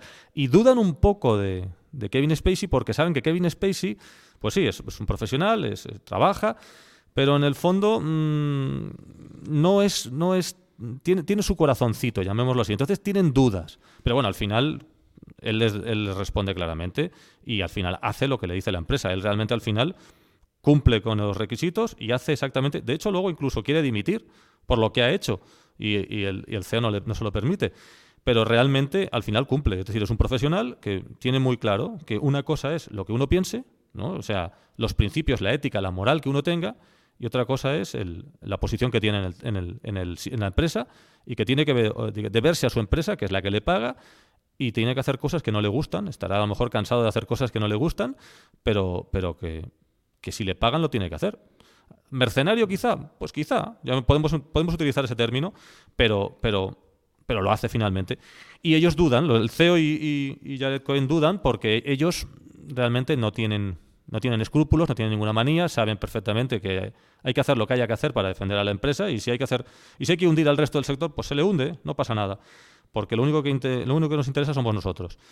Pero dudan de dudan de Kevin Spacey. Por eso el papel de Kevin Spacey es, tan rico en matices que, digamos los otros no, no, tienen. Los otros son, son robots, no robots exactamente, pero vamos, lo tienen todo muy claro. Y Kevin Spacey sí que duda. Entonces, en el momento que toman la decisión ya de vender todo, luego hay unos detalles técnicos también muy interesantes ahí, como por ejemplo cómo motivan a todo el equipo de ventas, ¿no? Entonces reúne a todo el equipo de ventas eh, el, que realmente la película es, Sam Rogers, ¿no? Eh, Kevin, mm, Spacey, Kevin, Spacey, Y dice unos datos técnicos muy interesantes, ¿no? Entonces dice, cuando reúne a todos, dice, mira, lo que tenemos que hacer ahora es lo que se llama una liquidación total. Entonces dice, si conseguís vender el 93% de nuestros activos, recibiréis una bonificación de 1,4 millones de dólares cada uno. Si además conseguís vender en conjunto, o sea, entre todos, para que haya una acción individual y que ellos todos también estén de alguna forma apoyándose mutuamente, ¿no? Si conseguís vender en conjunto el 93, o sea, me, llama la atención cómo marca ese 93% del total, ¿no? Si conseguís vender en conjunto un 93%, además de esos 1,4 millones que os vais a llevar cada uno, os vais a llevar 1,3 más millones por cabeza, ¿no? Esto es lo que se llama una liquidación total y tal, ¿no? Les dice, pero que marque ese objetivo de ventas, ¿no? Para que abran y tal, ¿no? Y esto me recuerda un poco también la película Lobo de Wall Street, ¿no? Cuando, cuando de una forma mucho más agresiva, ¿no? Pero cuando reunía todo el equipo de ventas, ¿no? En la OPV que salía de, de esta empresa, ¿no? Hasta ahí todos y dice, vosotros tenéis el teléfono que es vuestra arma. De alguna forma también esa narrativa, ¿no? De, de tú ahora, como ventas de esta compañía, eres el que vas a tener la capacidad de poder salvar a la compañía y además te vas a poder embolsar un buen bonus si lo consigues, ¿no? Sí, pero, pero Margin Call es más realista. Quiero de Wall Street está muy bien, es muy divertida, de hecho es un, tiene, está llena de gags. De hecho, a ver, Lobo de Wall Street en parte es comedia y busca y busca también pues eso busca hacer gags correcto mm. entonces hay cosas que ves en la película que dices es que esto en la vida real no, no puede pasar esto no es así sin embargo lo de margin call sí que es creíble. Es decir cómo consigues que tus vendedores hagan pues con incentivos.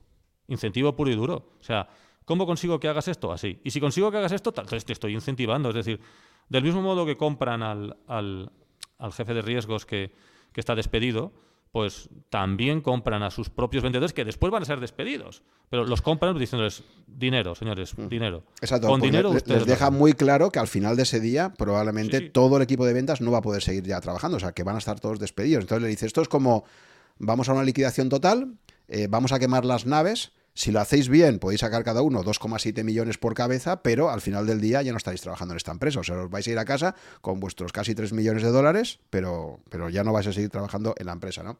Y luego les añade también otro detalle muy importante técnico que les dice lo importante que es la primera hora y media. Dice, durante la primera hora y media del mercado, cuando el mercado aún esté desprevenido, ese va a ser el momento, ¿no?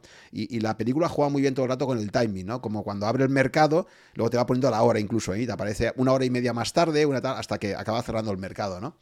Eh, pero, pero insiste mucho en, esta importancia de, ser los primeros en mover ficha antes de que el mercado se empiece a dar cuenta. De hecho, luego se empieza a oír las conversaciones telefónicas. ¿Qué está pasando? ¿O esto por qué me lo ofreces tan aparentemente tan bien o como tal? ¿no? Claro, porque es que cuando la información... A ver, eh, eh, básicamente Kevin Spacey, Sam les, dice claramente que si hacen eso están destruyendo el mercado y están destruyendo la credibilidad. Entonces, eh, la información está clara, porque el banco de inversión lo que se dedicaba es a comprar, a intermediar. Compraban y vendían. No podían solo comprar o vender. Entonces, cuando se ponen a vender solo, pues tienen un tiempo hasta que, hasta que se den cuenta. Cuando, por eso decía, la hora y media primera es clave. ¿Por qué? Pues porque en esa hora y media no están atando cabos, ni están cayendo los precios. Pero en el momento en que descubren lo que está sucediendo, la gente empieza a atar cabos y es cuando cuando el, timing de la película está muy bien hecho y va viendo cómo va pasando el tiempo y cómo van cambiando el tono, las conversaciones, las cosas que se dicen y cómo al final cierra el mercado. Pero sí, ahí eso la película hace muy bien, ¿no? Explicar el, el cómo, eh, si vas a hacer algo tan, tan bestial y tan duro, cómo tienes que atar cabos y, por otro lado, aprovechar el principio cuando la gente está desinformada, porque cuando ya empiezan a verlo, yo te digo, porque al final fíjate que los últimas, las últimas transacciones ya tienen un descuento muy superior. Pero bueno, han conseguido el, porcentaje y, han triunfado todos. Y al final han conseguido lo que querían, que era, que era pues eso, pues, pues, pues la venta a fuego, conseguirla. Y al final se consigue. Estamos hablando de esto de atar cabos y y bueno, eh, si tienes, yo tengo, he, podido ver la película en la, versión Blu-ray. En la versión en Blu-ray hay dos, dos escenas eh, eliminadas, ¿no?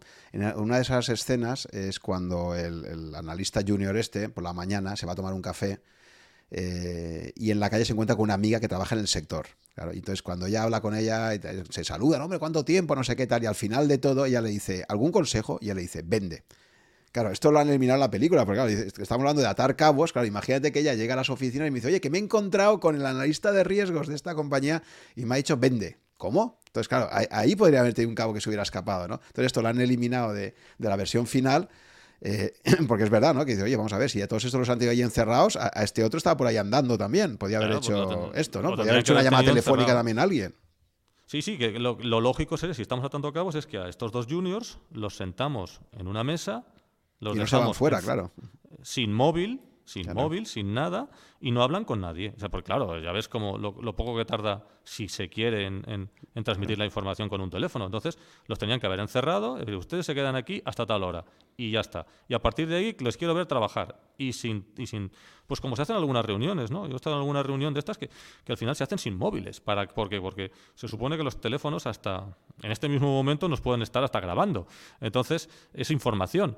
Entonces, realmente, eh, eso sería un cabo suelto. Por esa escena, bueno, hay que cortarla, ¿no? Hay que quitarla porque, porque no cuadra, no casa con, con el atar cabos. Claro, igual luego la vieron, la vieron y dijeron, esto, esto aquí no cuadra con lo otro. Se han ido a buscar al ex jefe y el que ha descubierto el problema lo dejó por ahí por la calle paseando, tomándose cafés y pudiendo llamar a quien le dé la gana, ¿sabes? O sea, no es coherente, no es coherente con eso. Por eso probablemente por eso la, cortan. La escena está bien y digamos, sería una especie de, bueno, pues tienes un momento libre y alguien que conoces, voy a hacer algo muy malo, te aviso, porque como eres alguien a quien conozco y alguien a quien aprecio, te aviso para que tú personalmente te beneficies, pero no, no hagas uso de la información. Pero claro, eso eso no puede ser, porque todos tenemos un amigo que tiene un amigo, tiene un amigo, y si empezamos a...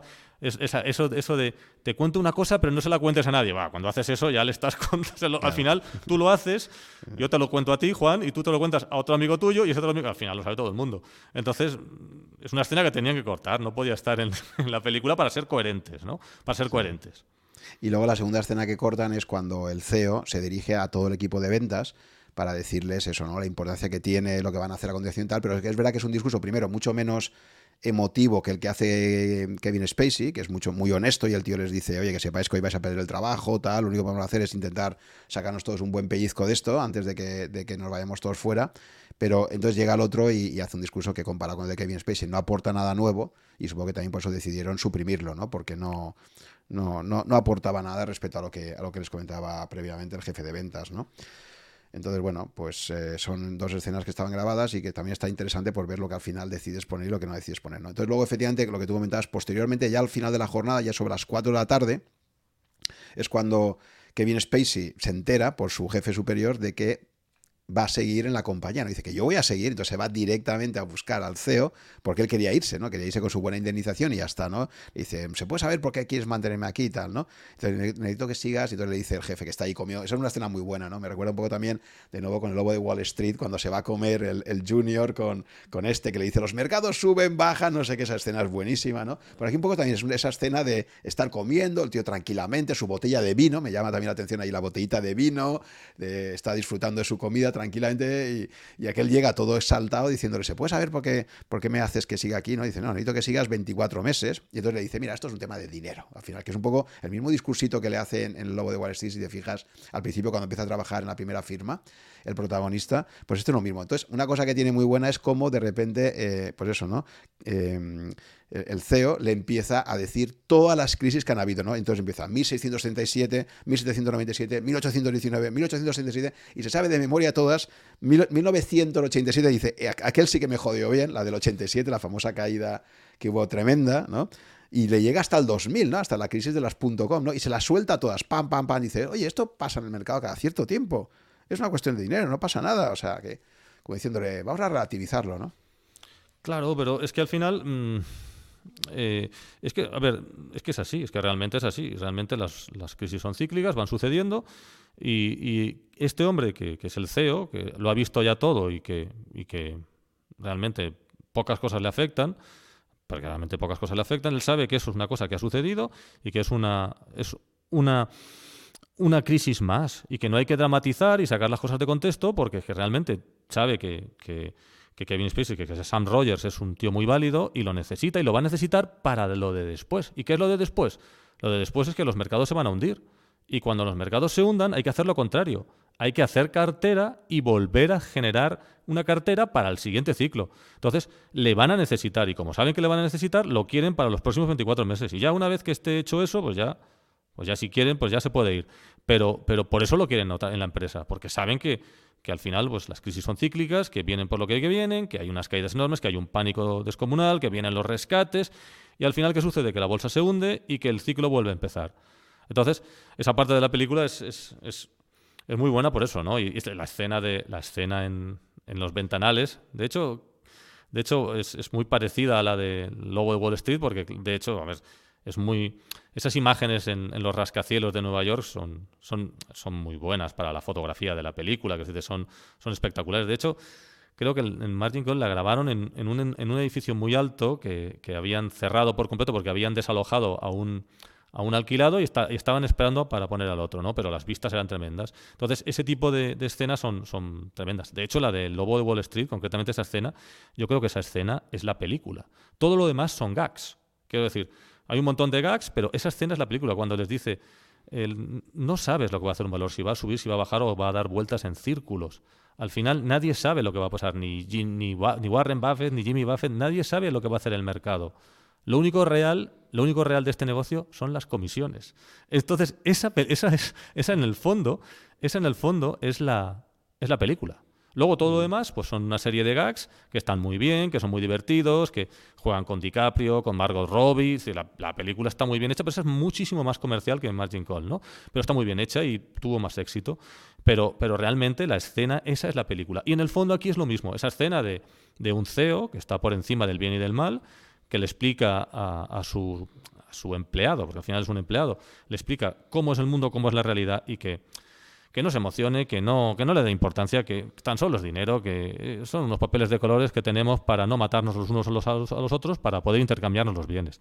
Y que hay que desdramatizar. Y al final es, le está diciendo eso y que y en el fondo es una crítica a, la banca de inversión, ¿no? que realmente al final están por encima del bien y del mal, saben lo que va a pasar, les rescatarán y a por la siguiente.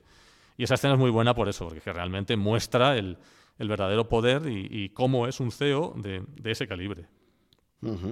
Y eso nos introduce un concepto muy, muy importante que ya hemos mencionado antes, pero que ahora vamos a profundizar más en él, que es este de riesgo moral, ¿no?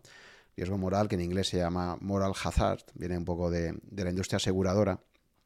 Y lo que te viene a decir básicamente es que cuando una persona, por ejemplo, en el mundo de los seguros, eh, pues una persona se sienta asegurada, si tú te contratas un seguro de automóviles a todo riesgo, en el momento, imagínate un chaval joven, acaban de comprar el coche a la familia y suscriben un, contrato de seguros a todo riesgo, ¿no? Claro, cuando una persona se sienta asegurada, que sabe que si coge el coche y le pasa algo, pues el seguro le va a cubrir y todo eso, va a tener siempre a tener un comportamiento mucho más arriesgado que una persona que sepa que se ha comprado un coche, que tiene un, un seguro a terceros pelado y que si te pasa cualquier cosa, tienes que pagar de tu bolsillo, ¿no? Entonces, cuando tú te sientas asegurado, de alguna forma, cuando tienes esa red de seguridad, intuyes que tienes esa red de seguridad, va a tener un comportamiento asimétrico en el sentido de que tienes un incentivo a asumir muchos riesgos, porque si te sale bien la jugada, si, si en esa asunción de riesgos ganas dinero, todo eso va para ti, y si te va mal, sabes que de alguna forma al final te van a acabar rescatando, van a impedir que, te arruines o, o, que lo pierdas todo, ¿no? Con lo cual, claramente se definen unos incentivos perversos que te van a llevar a asumir muchos más riesgos de los que asumirías en condiciones normales. Sí, sí, pero es que realmente eso es, es así. Y, de hecho es que el caso del, del, coche de alquiler, por ejemplo, o sea, mm, yo alquilo coches cuando me voy de viaje y claro, pues sí, yo tengo una tarjeta de crédito donde he dejado unas garantías por si le pasa algo al coche. Pero en el fondo el coche, mm, pues no lo conduzco igual que si fuera mío, porque como el fondo no es el mío, pues entonces eh, no, no hago lo mismo. Y con, con, los, con el tema del seguro a todo riesgo es lo mismo. Es decir, si tú tienes un coche a todo riesgo, y sabes que está todo pagado, vamos a decirlo de una forma, entonces pues levantas la mano, no, no haces las cosas igual. Y claro, eh, a la banca de inversión le ha pasado lo mismo, es decir, pues si ellos saben que si las cosas van bien los beneficios son para ellos y si las cosas van mal al final les rescatan y al final el banco no desaparece porque lo acaba comprando otro, pues claro, es un incentivo a tomar más riesgos de los necesarios. Porque, claro, al final las consecuencias de tus actos mm, no las vas a tener tú, las, las tendrá en el futuro, a lo mejor otro. Pero yo ahí quisiera, quisiera entrar en, una cosa interesante de, del riesgo moral, porque es que, mm, por lo que te estaba diciendo antes de que, que, criticamos mucho a Wall Street, pero ¿cuál fue la verdadera causa de la causa de, de la crisis subprime, porque pensamos que todo el problema estuvo en lo que hicieron los bancos de inversión, con los CDOs, con que, eh, a ver, eh, los tramos, las agencias de rating, vale, pero la verdadera causa, ¿cuál es? La causa es que había subprime, había gente que dejó de pagar las hipotecas. ¿Y por qué la gente dejó de pagar las hipotecas? Pues por una cuestión política. Es decir, tenemos que remontarnos a 1992, cuando Bill Clinton entra al poder en los Estados Unidos, cuando él dice que todos los americanos tienen derecho al sueño americano. Y entonces cuando se inventan la ley, bueno, para empezar, la ley esa que, que separaba banca de inversión y banca comercial la derogan, pero también hicieron otra que fue la, la ley de reinversión comunitaria.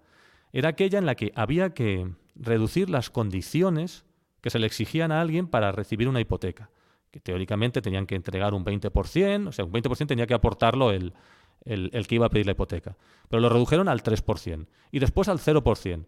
Entonces, claro, al final mm, lo que sucedió es que se le estaban concediendo préstamos a personas que no iban a devolver el préstamo una vez que subieran los tipos de interés, porque es que no habrían aceptado, los departamentos de riesgo no habrían aceptado eso, pero eh, Bill Clinton, digamos que quería que todos los ciudadanos tuvieran derecho a, a, digamos, a una vivienda. ¿Y qué es lo que le vino a él bien? Pues si tú consigues que la vivienda se lance hacia arriba, ¿qué sucede? Pues la economía crece y como la economía crece tienes más ingresos fiscales y eres un gran presidente. Porque de hecho él tuvo superávit fiscal y también tuvo unos datos de empleo maravillosos. Entonces, eh, ¿qué mayor riesgo moral que establecer una, una normativa que sabes que va a generar problemas pero que el que se va a comer los problemas no vas a ser tú, sino que será el siguiente presidente.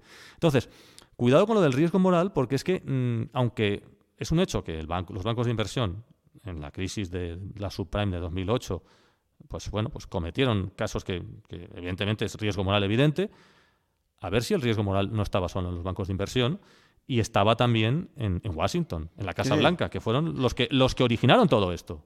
Porque fue el origen de, ese.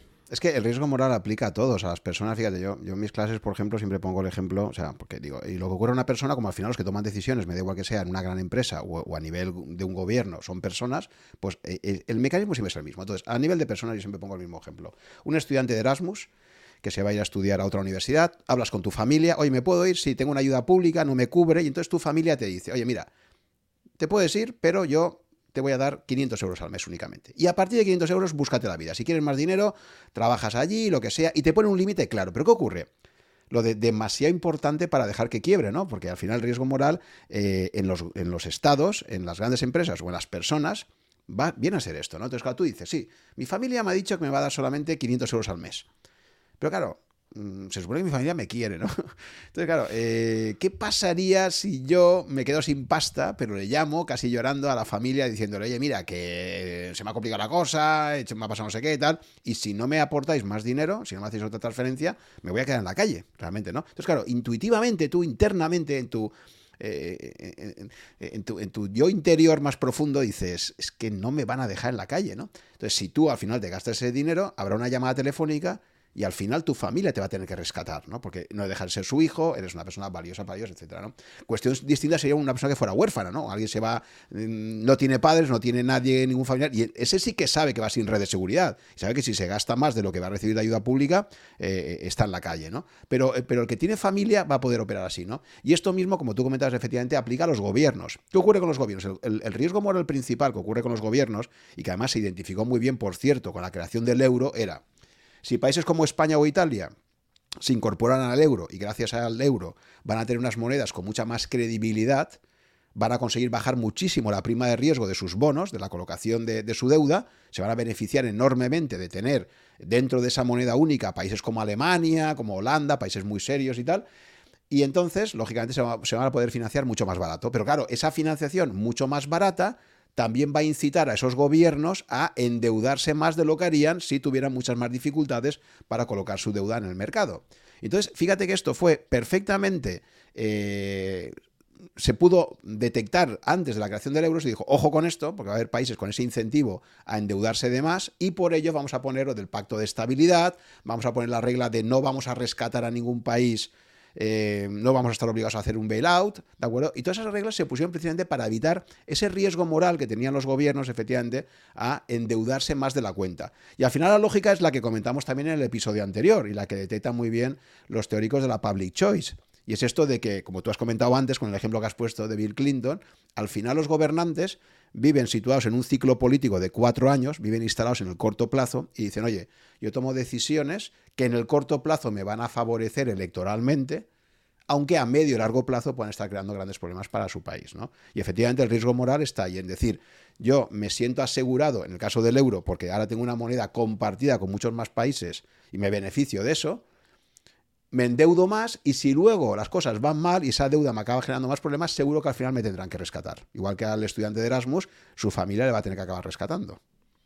Sí, y eh, has, citado la public choice, que es que, vamos, es, dieron, en el, dieron en el clavo con, con democracia déficit. No es que dieron en el clavo, es que en realidad una democracia con déficit es una democracia en déficit.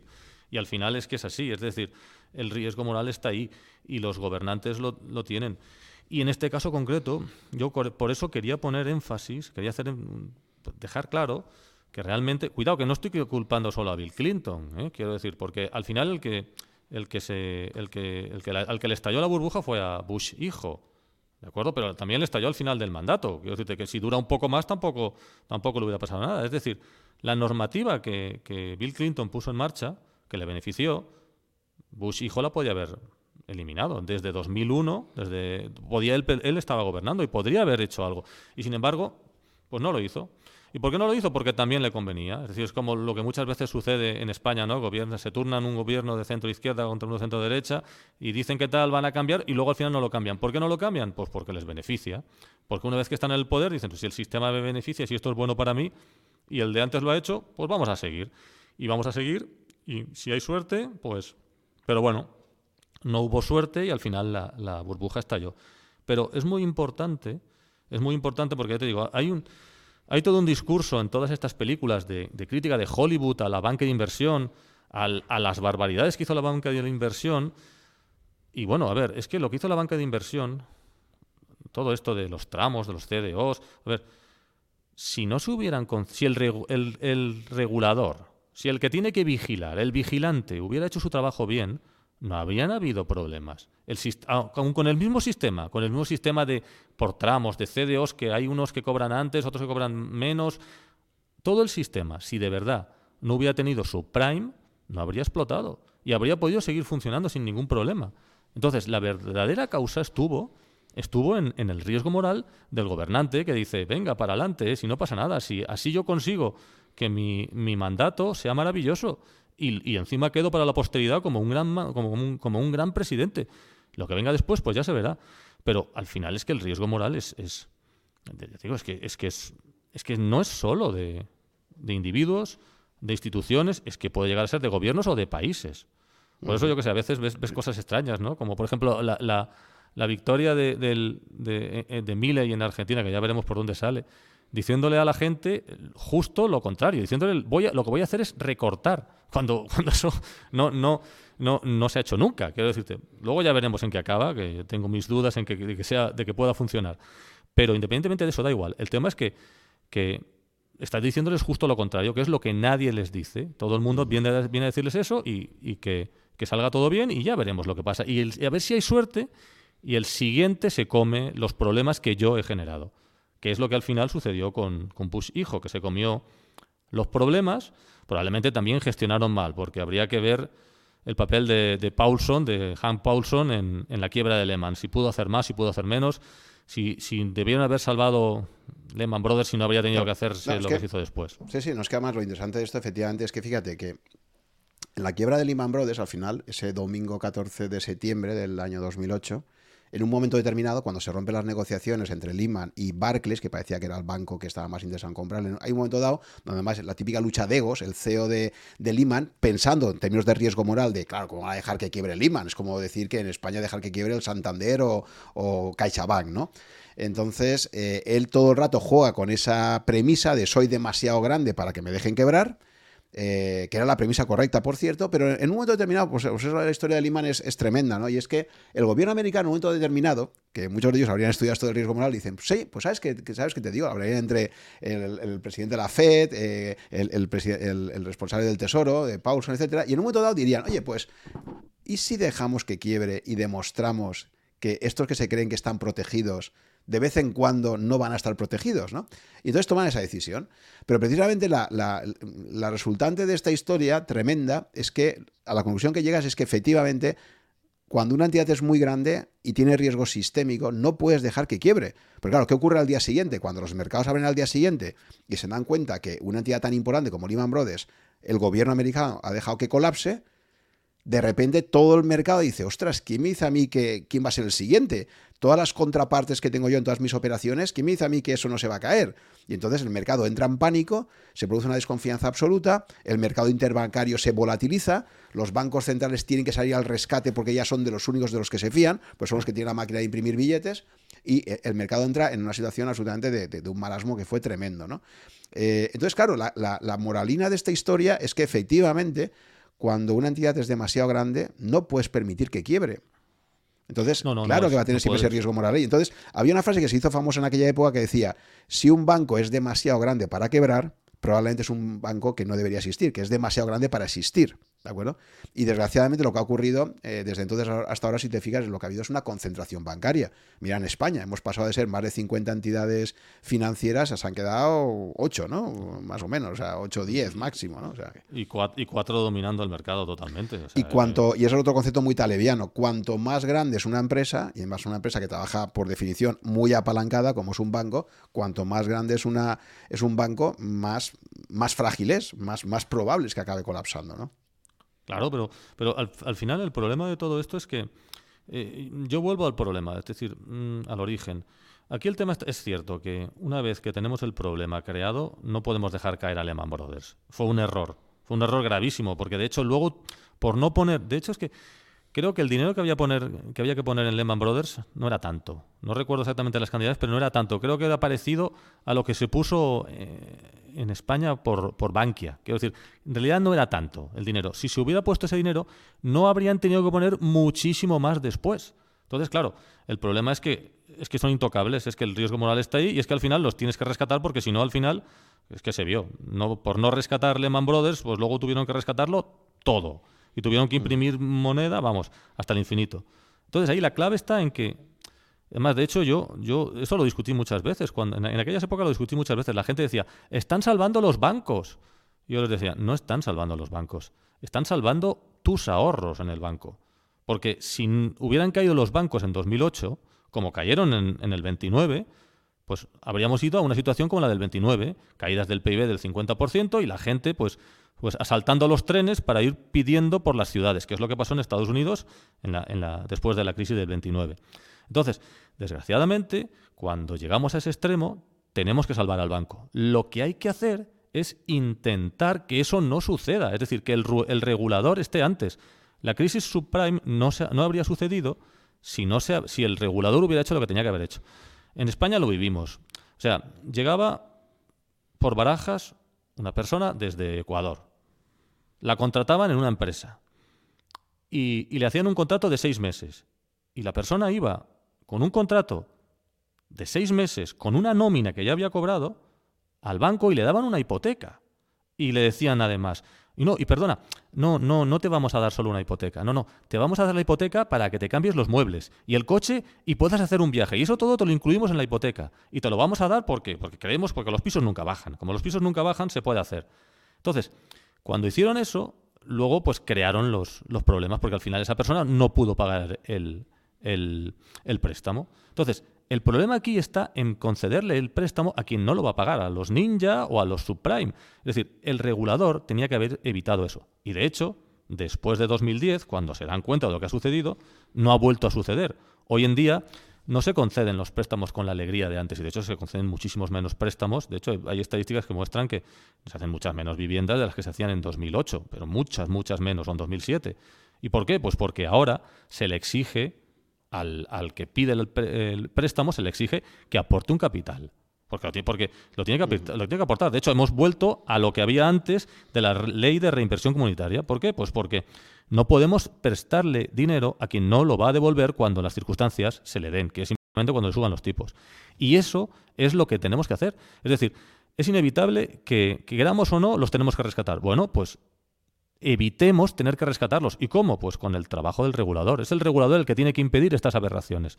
Ahora, una vez que las hemos permitido, o los rescatamos o todavía es peor, que es lo que se vio con Lehman Brothers, que por no rescatar a Lehman Brothers, mira lo que tuvieron que rescatar después y todo lo que sucedió después. Otra decisión, o sea, de hecho, cuando se busca la causa original de todo esto, se suele, sí, es cierto que se menciona a Clinton, pero sobre todo por cuando en el año 99, al final ya de su segundo mandato, en el año 99 es cuando suprime la famosa ley que separaba la banca de inversión de la banca comercial que había introducido Roosevelt en el año 33. ¿no?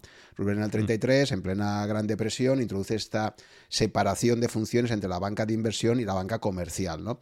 Entonces, al eliminar eso, a partir del año 2000, lo que ocurre es que los grandes bancos de inversión, van a, sus tentáculos, digamos, van a abarcar mucho más, van a hacer todo tipo de operaciones, van a estar tanto la parte de inversión como la parte también de concesión de hipotecas, etcétera, ¿no? Y también para muchos analistas, pues esa eliminación de esa ley, que luego posteriormente, por cierto, Trump en algún momento creo recordar en 2017 o por ahí, eh, se llegó a plantear si reintroducía una ley similar, no lo llegaron a implementar, pero, pero hubo bastantes voces que pedían la, reintroducción de algún tipo de ley que separara de nuevo a la banca de inversión de la banca comercial, pero lógicamente había muchos intereses también. Hay el lobby bancario, claro, imagínate que eres un, un gran banco tipo, no sé, Deutsche Bank, ¿no? Por ejemplo, o VS, eh, o Societe General. Y, claro, estos bancos dicen, oye, me vas a cortar a mí una parte del negocio, me vas a obligar a estar en un lado o en el otro. Entonces, claro, ahí el lobby bancario no, tenía ningún interés porque se volvieran a, separar esos dos tipos de banca. Pero bueno, esto es uno los argumentos también que se ha aducido como que pudo facilitar pues estos traspasos, ¿no? Entre un banco que en su balance puede meter todo tipo de operaciones que se pueda prestar más a,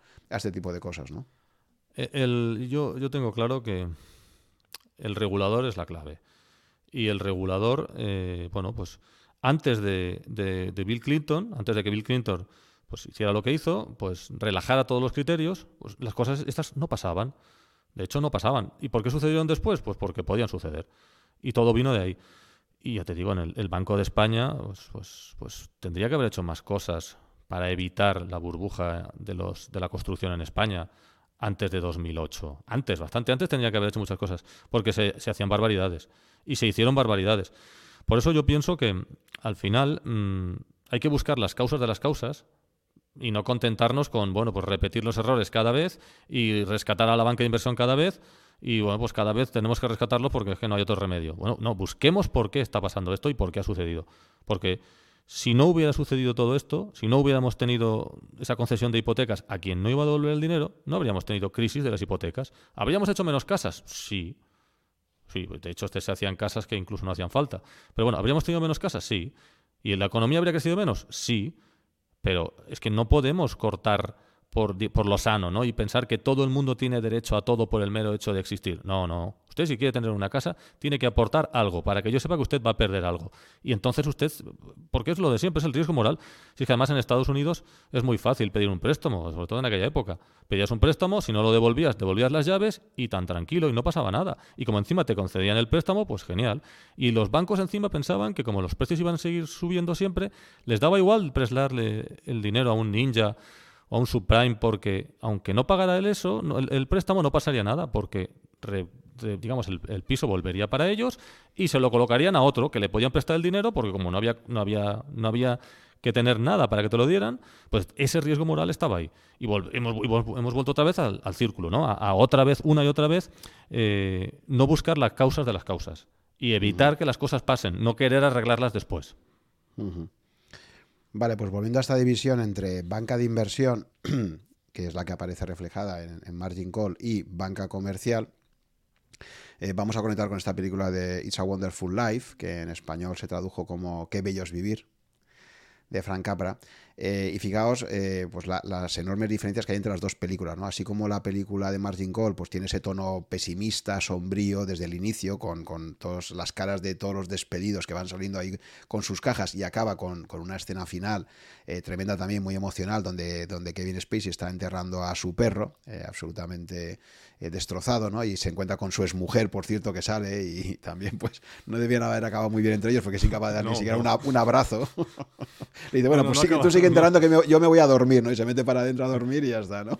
Qué, final tan diferente, ¿no? Con qué bello es vivir, que llega la mujer, lo abraza. Claro, Efectivamente, entonces, entonces es muy interesante comparar estas dos películas, primero por, a nivel técnico, por las diferencias que hay entre el tipo de empresa que tiene James Stewart, que ahora la comentaremos un poquito, y lo que es un, banco de inversión, ¿no? Y también, pues, cómo cinematográficamente, cómo ha cambiado el mundo desde ese año 46. Pero ojo, es que el año 46 acaba de finalizar la Segunda Guerra Mundial. O sea, a mí me sorprende el tono tan, tan optimista, tan vitalista, tan idealista que tiene esa película de Capra justo cuando el país acaba de sufrir una terrible Segunda Guerra Mundial, que es una situación muchísimo peor que la que se vive con la crisis del 2008, que al final no deja de ser una crisis financiera, pero no se puede comparar en términos de drama con lo que es una guerra mundial, pero a pesar de eso, ese vitalismo que tiene la película del 46, y en cambio en el 2011, pues es esa película, pues eso, ¿no? De profesionales, pero en un mundo mucho más sombrío, mucho más. Entonces es, muy curioso cómo hay esa evolución cultural, ¿no?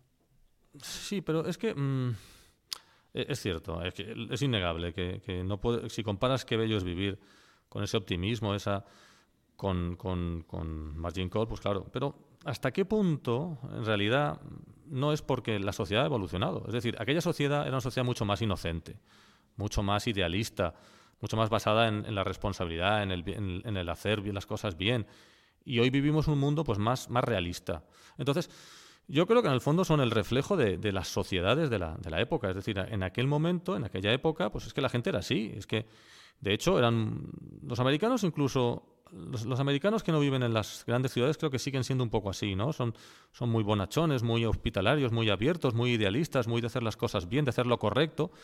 Entonces, mm, realmente que bello es vivir, en el fondo yo creo que está representando a una sociedad, que es aquella. Y Margin Call pues está representando otra sociedad, que es la actual, que realmente yo creo que ha cambiado y, y el cambio es a un realismo pues pues mucho más, mucho más oscuro, ¿no? Como es la película, ¿no? O, quizás también es, sí, sí, pero por lo que tú comentas, claro, también quizás es, fíjate, la contraposición entre la vida en un pueblo, esa vida comunitaria, sencilla, en un pueblo de interior, con lo que es Nueva York. Porque fíjate que también hay una escena, ahora estaba acordándome de una escena donde eh, el CEO, Jeremy Irons, está mirando a través de los ventanas y dice, amo esta ciudad, ¿no? O sea, mira, mira lo que es Nueva York. Y, entonces, claro, también quizás, si te parece, Nacho, a lo mejor hay, un punto también de, cuando tú vives en una gran urbe, es, todo es mucho más anónimo, eh, tienes una libertad que no tienes en un pueblo, pero al mismo tiempo también tienes, pues eso, ¿no? Ese anonimato, esa, esa frialdad de la gran ciudad, etc. Son, son, son, dinámicas completamente distintas. A lo mejor más que, más que la época también, la propia dinámica territorial te, te marca, ¿no? Sí, también, porque verás, mm, yo vivo en un pueblo y entonces yo cuando, cuando paseo por el pueblo, Podría, podría hacer algo así a lo que hace James Stewart. Yo cuando voy paseando por la calle, y esto a ti no te pasará, yo cuando paseo por la calle, tú paseas por una gran ciudad, yo a todas las personas que veo, a todas las conozco puedo hablar con ellos, sé dónde trabajan, a qué se dedican, eh, en, qué, en qué perdió el tiempo en no sé qué. Entonces, eh, o le puedo felicitar la Navidad, como hace, Jeremy, como hace James Stewart cuando está volviendo al final de la película. ¿Por qué? Pues porque las conoces. Y sí, también podría haber un punto entre, entre la diferencia de vida entre, entre los pueblos, que se lleve de una forma muy distinta, más relajada, más tranquila, a, a esa forma tan impersonal de las ciudades, ¿no? De esas grandes ciudades, te digo, yo he estado en ciudades enormes que me encanta verlas, pero yo, yo no viviría en ellas, ¿no? Por ejemplo, yo he estado en Los Ángeles, yo no... Yo, vamos a ver, tú supón que Los Ángeles de punta a punta tiene 120 kilómetros. Supón que, que voy a hablar contigo y, digo, bueno, pues vamos a tomar un café. tres horas de tráfico hasta allí, luego una hora de café, tres horas de tráfico, te llamo por teléfono eh, directamente y te pregunto lo que quieres hacer. Entonces pierdes un poco el contacto humano. Y el hecho de que tú vas por la calle y y vas subes al metro y no conoces a nadie, pues también puede ser que, de alguna forma, eh, el idealismo de qué bello es vivir es, por un lado, cómo era la sociedad pues, de, hace 100 años casi, y, cómo es la sociedad de hoy, y también el, matiz entre, entre vivir en un pueblo, vivir en una comunidad pequeña, donde todos se conocen, donde en el fondo todos sabemos a qué se dedican los demás y qué es lo que hacen, a la absoluta impersonalidad de una ciudad como Nueva York, en la que además cada cual va a lo suyo. Sí, y además fíjate una cosa que en el tema de los mercados y de, y de hacer eh, intercambios, compraventas en los mercados, fíjate cómo se pasa de, de unas bolsas representadas por agentes de cambio de bolsa, donde tenía eso. Por eso era mucho más fotográfico eh, esas películas que se hacían aún en los años 80, donde salían ahí todos los traders, compro, vendo, tal, eso era muy, muy, muy cinematográfico. Y en cambio, lamentablemente, hoy en día los mercados son pantallas de ordenador. Por eso lo único que pueden hacer a nivel fotográfico para mostrar eh, lo que es la dinámica del mercado es enseñar un monitor, ¿no? Entonces ahí también se ha producido ese anonimato, incluso en las transacciones, ¿no? Ya no hay. Eso, eso para contarlo narrativamente es muy difícil, ¿no? Porque, porque el mercado se ha convertido en un ente abstracto que agrega muchas decisiones de compra y de venta, pero ya no tienes a personas ahí con caras eh, visibles, ¿no? Claro, porque si, por ejemplo, ahora viajas a Nueva York y quieres ir al Nasdaq, en el fondo tendrías que ir a un polígono industrial que hay detrás, que es donde están los servidores. Claro, eso ya no tiene ninguna gracia. No es como antes que podías acceder a los corros de la bolsa y los oyes gritando, intercambiándose cosas. Claro, es, es mucho más es mucho más bonito, tiene, es mucho más fotografiable pues eh, ese mundo anterior, es que hoy en día es todo, todos son, bytes, ¿no? Todos son unos y ceros a través de una conexión a Internet y poco más. Y sí, es cierto que eso nos permite avanzar mucho, pero también nos deja o perdemos cosas que antes teníamos. Y ya te digo, en las dos películas se ve, el matiz entre una y la otra se puede ver, porque, porque ahí se ve, por ejemplo, en, Que Bellos Vivir se ve lo que es un, un, un, miedo, ¿no? un pánico bancario, ¿no? todos corriendo al banco físicamente.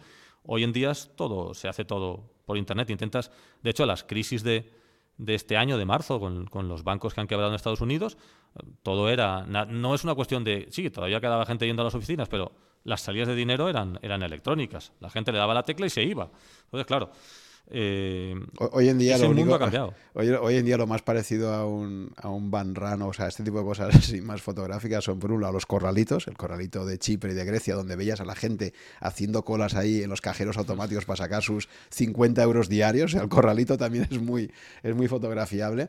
Y luego, eh, bueno, pues gente haciendo cola en el Banco de España para comprar letras del Tesoro, ¿no? También hay la cola que es como, es como la cola de la Lotería Navidad, ¿no? O sea, Sí, sí, es como ir a, la a Doña Manolita, ¿no? A, ver las colas que hay ahora. Por ejemplo, este fin de semana habrán.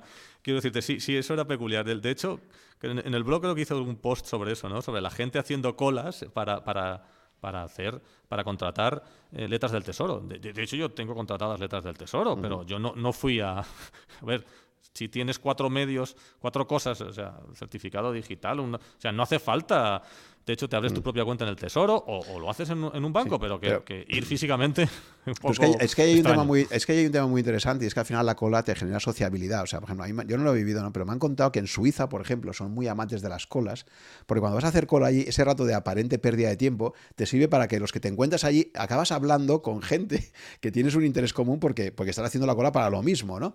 Entonces yo me imagino que igual como aquí en España tú sabes que mucha gente, eh, igual que acaba reunidos en sitios como Rankia para hablar, pero de forma digital, aunque a veces hacemos encuentros offline, pero por ejemplo, pues había oficinas de ciertas entidades financieras que la gente iba allí, pues porque le gustaba hablar de los mercados con gente que tuviera la misma pasión, ¿no? Entonces, si vas a hacer una cola de algo compartido, pues es un momento también de socialización, ¿no? Y de lo que decimos de que el ser humano al final necesita comunicarse con gente que tenga intereses parecidos.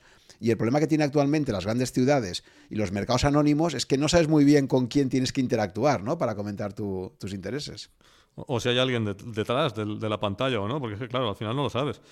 Fíjate, en, Los Ángeles, que hay unos atascos descomunales, hay una película que es La La Land, que en el fondo la gente eh, se conoce en los atascos. Al final es, otra, es otra forma. final, pues, si tienes que estar dos horas parado en un atasco, al final acabas bajando del coche y hablando con el de detrás. Y, y, usted qué estaba haciendo? Ese contacto humano, pues, pues lo perdemos con tanta mm. con tantos bytes, ¿no? Con tantos unos y ceros, al final perdemos ese contacto humano. Y es una pena porque porque de ese contacto humano, es, de esa socialización, yo creo que es necesaria, incluso hasta para la salud mental de, las mm. personas, tienen que socializar, mm, porque es que si no, al final, eh, pues, pues, todos son depresiones, todos son problemas. lo, que pasa, lo que pasa que viene Spacey, ¿no? Que como no lo dicen en esta película, pero como decían en otra película, también conocía, no recuerdo la cual era, que decía esto de, en esta empresa, dice, si quieres un amigo, cómprate un perro, ¿no? Sí, porque es que, yo te digo, es, todo demasiado impersonal. y, por eso mm, es más divertido eh, ese, ese, estilo de ir a un mercado y comprar y, hacer cola en la frutería y hacer cola y hablar con las personas y hablar con el dependiente. Y eso se hace en los pueblos. En las ciudades, pues al final acaban hasta comprando por internet y que les traigan la compra a casa. Al final es que se pierden cosas que, no se deben de perder, pero ya te digo, hasta incluso por una cuestión de, de higiene mental. Que es que las personas, si no socializan, yo siempre he dicho que la mejor droga es una buena conversación y que no hay nada como, como una buena conversación pues para, para, que los problemas que tengan desaparecen porque empiezas a hablar con una persona, te centras en lo que estás haciendo y al final pues te olvidas de, lo que estabas haciendo y luego puedes volver a tus cosas y a lo mejor hasta vuelves con las ideas más claras. Y eso, esta sociedad actual, en, que además cada día es más urbana y cada día es más digital, pues es una, es una pena porque es que perdemos el contacto humano. Si perdemos el contacto humano, pues al final nos falta algo y nuestro equilibrio personal y, hasta mental se puede ver, digamos, mm, alterado por culpa de esa nula socialización. Eso es un problema. De hecho, eso con el confinamiento se vio. El confinamiento fue muy malo, sobre todo, por muchas razones, pero sobre todo porque las personas dejan de socializar y no podemos dejar de socializar. Somos animales sociales y tenemos que hablar con las personas, si no es un problema, pero grave para, nosotros. Vale, entonces yendo a, comentar un poquito sobre, sobre la película de Que Bellos Vivir, eh, ahí existe la, empresa que tienen los dos hermanos, eh, es una lo que se llamaba técnicamente en aquella época, eso era un, era un tipo de era un tipo de, institución muy habitual en los años 20 en Estados Unidos, ¿no? que era una building and loan, ¿no? era lo que podríamos traducir como una asociación de ahorro y préstamo. ¿no? Eh, entonces, comenta un poco, si quieres, Nacho, en qué consistía este tipo de, empresas, ¿no? que se ve en la película al principio, ¿no? ahí la, la función social que hacían. ¿no? Sí, porque en realidad es una especie, una especie de cooperativa en la que hay unos socios que, son pues, que aportan dinero y que luego se presta dinero a otras personas para, para, digamos, que puedan comprarse un inmueble o directamente lo que, lo que hacen es hacer inmuebles que finalmente luego se los acaban quedando los, los propietarios y hay un préstamo que van pagando. Entonces, digamos que es una forma de, de que la comunidad pueda, de algún modo, eh, recibir o que el banco comercial esté más atento a, las necesidades de esas personas que no una sociedad más impersonal como la de los bancos de inversión. Entonces, ese tipo de sociedades son pues, pues como las cooperativas de crédito, llamémoslo así, en las que, de hecho, en la película, el, malo de la película, que es Potter, que es el, dueño de todo menos de, bueno, que también es accionista de esa, de esa sociedad, pero no es no es el propietario, eh, intenta comprarles las, las, acciones cuando, hay un, cuando, hay, cuando se produce uno de los pánicos bancarios y se las paga pues, a un porcentaje para que puedan, digamos, quedarse con sus, con sus acciones para finalmente quedarse con, el, con esa institución de crédito. ¿no? Entonces, es una, digamos, un, un ente que era muy popular en aquella época en Estados Unidos y que permitía pues, que la comunidad pudiera obtener un, un, beneficio, ¿vale? Mm, digamos, que no podría obtener de otro modo porque no les darían los préstamos. ¿no? Sería una especie de, cumplir ese sueño americano que estábamos hablando, que se podía conseguir porque ese tipo de entidades les daban unos préstamos que a lo mejor otras entidades no les iban a dar. Entonces, eh, al final, pues, mm, en qué bello vivir, la lucha entre Potter y, James Stewart es, es por, por, digamos, quedarse con esa entidad para que finalmente sea Potter el que pueda eh, conceder los, préstamos a quien quiera o que los, los, tenga alquilados en sus inmuebles que son pues mucho menos que zulos, mientras que estos están teniendo casas. ¿no? De alguna forma es, es, la contraposición entre la vida comunitaria y, y, el idealismo con, con, la forma, digamos, más impersonal de los bancos de inversión de margin call. Por eso te digo que ese tipo de entidades pues mm, digamos que sería algo parecido a, lo que fueron nuestras cajas de ahorro en el inicio, ¿no? No sería lo mismo, pero sería algo así, que tienen un fin social, que tratan de que los, intereses no sean tan caros, que estén algo subvencionados para que personas con menos recursos puedan acceder a la vivienda que si no, no podrían acceder. Sería una especie de, pues eso, de, de, banco con un interés más social, un fin más social que no el lucro, digamos, de las de los, de los bancos comerciales actuales o de los bancos de inversión. Y ahí volviendo a lo que decíamos de las personas y de saber cada persona, está esa escena, esa, esa escena de, ese bank run, que se dice en inglés, ¿no? De esa, de esa corrida bancaria, donde de repente lo que, bueno, pues eh, esto lo comenté ya en el episodio con Marga Rigasay sobre la crisis del 29, ¿no? Y, y, y, las consecuencias que tuvo a nivel de quiebras bancarias, ¿no? Y es que efectivamente, como los bancos por definición son entidades muy apalancadas, tú de cada 100 euros que ingresas en el banco, el banco hoy en día, por ejemplo, los bancos del eurosistema pueden prestar hasta 99 euros. Tienen un coeficiente de reservas obligatorias de tan solo el 1%. O sea, entonces, por definición, pues el dinero que depositamos lo tienen prestado. Si de repente todos decidimos, como pasó con Silicon Valley Bank a principios de este año, por cierto, si se empieza a correr el rumor de que el banco está teniendo serios problemas, va a ser una profecía autocumplida. Todo el mundo irá a retirar su liquidez del banco y por definición el banco que tiene esa liquidez invertida, pues no va a poder atender todos esos reintegros. ¿no? Esto es lo que se ve de forma muy, muy visible en la película de Capra como eh, James Stewart está pasando por ahí, se va a ir de viaje de novios, de repente se ve una multitud que está delante de su, de su entidad, eh, se baja y le toca gestionar personalmente esto, ¿no? Pero es muy interesante porque decíamos de que ellos prestaban dinero a gente que conocían con nombre y apellido. Entonces entra ahí y le dice, oye, a ti te dije tanto dinero de esto, a ti no sé qué, y a cada uno los va nombrando por su nombre diciéndole, eh, oye, que estoy yo aquí respondiendo de todo esto, ¿no? Yo lo he prestado a vosotros con vuestros, con vuestro nombre y apellidos, ¿no? No es, una, no es un ente anónimo, ¿no? Eh, y, está muy bien retratado lo que es un pánico bancario ahí, ¿no? Y luego, por ejemplo, cuando están esperando a la hora de cierre a las 6 de la tarde, de hecho le dice el señor Potter, no vas a aguantar, si estás, si te quedas sin dinero antes de las 6 de la tarde, estás muerto, ¿no? Entonces, tío, ¿cómo esperan ahí? Ahí de nuevo, fíjate, el, efecto del tiempo, ¿no? Que, hemos visto en las dos películas, como en, la película de, Margin Call van pasando las horas y aquí también vas viendo cómo pasan las horas para conseguir aguantar en la oficina. Al final se quedan con dos dólares de todo el dinero que, que tenían para irse de viaje, le toca ponerlo para atender los reintegros que le hace toda esta gente que tiene miedo y al final aún le sobran dos dólares, ¿no? Sí, sí, a ver, esa escena está muy bien y está muy, es, muy, es muy interesante porque realmente consigue cerrar, consigue cerrar el banco a la hora y le queda dinero y todo el mundo es atendido. Entonces, no hay pánico. De hecho, en, la vida real pasó así, quiero decirte. De hecho, recuerdo, creo, que es en Salt Lake City, eh, a diferencia de Nueva York, me, refiero a la crisis de los, del 29, donde quebraron tantos bancos. Había muchas, muchos cierres bancarios, muchos pánicos bancarios, porque al final no, no podían responder. Bueno, pues, pues en, vi un documental al respecto de cómo lo, cómo lo enfocaron en Salt Lake City, en Utah, y cómo pues empezaron a, pagar a los a todo el mundo, pero en vez de pagarles con billetes grandes, les pagaban con billetes pequeños para, para tardar más tiempo en cada uno de los, de, los, de los reintegros, de forma que llegaran al final de la hora y consiguieran cerrar el día con dinero. Y luego ya al día siguiente ya eh, empezaron a darles billetes grandes para que vean que también los tenían. Y en, en, un par de días resolvieron el pánico bancario. Porque muchas veces esos pánicos bancarios se pueden resolver si se gestiona bien y si se les suministra liquidez.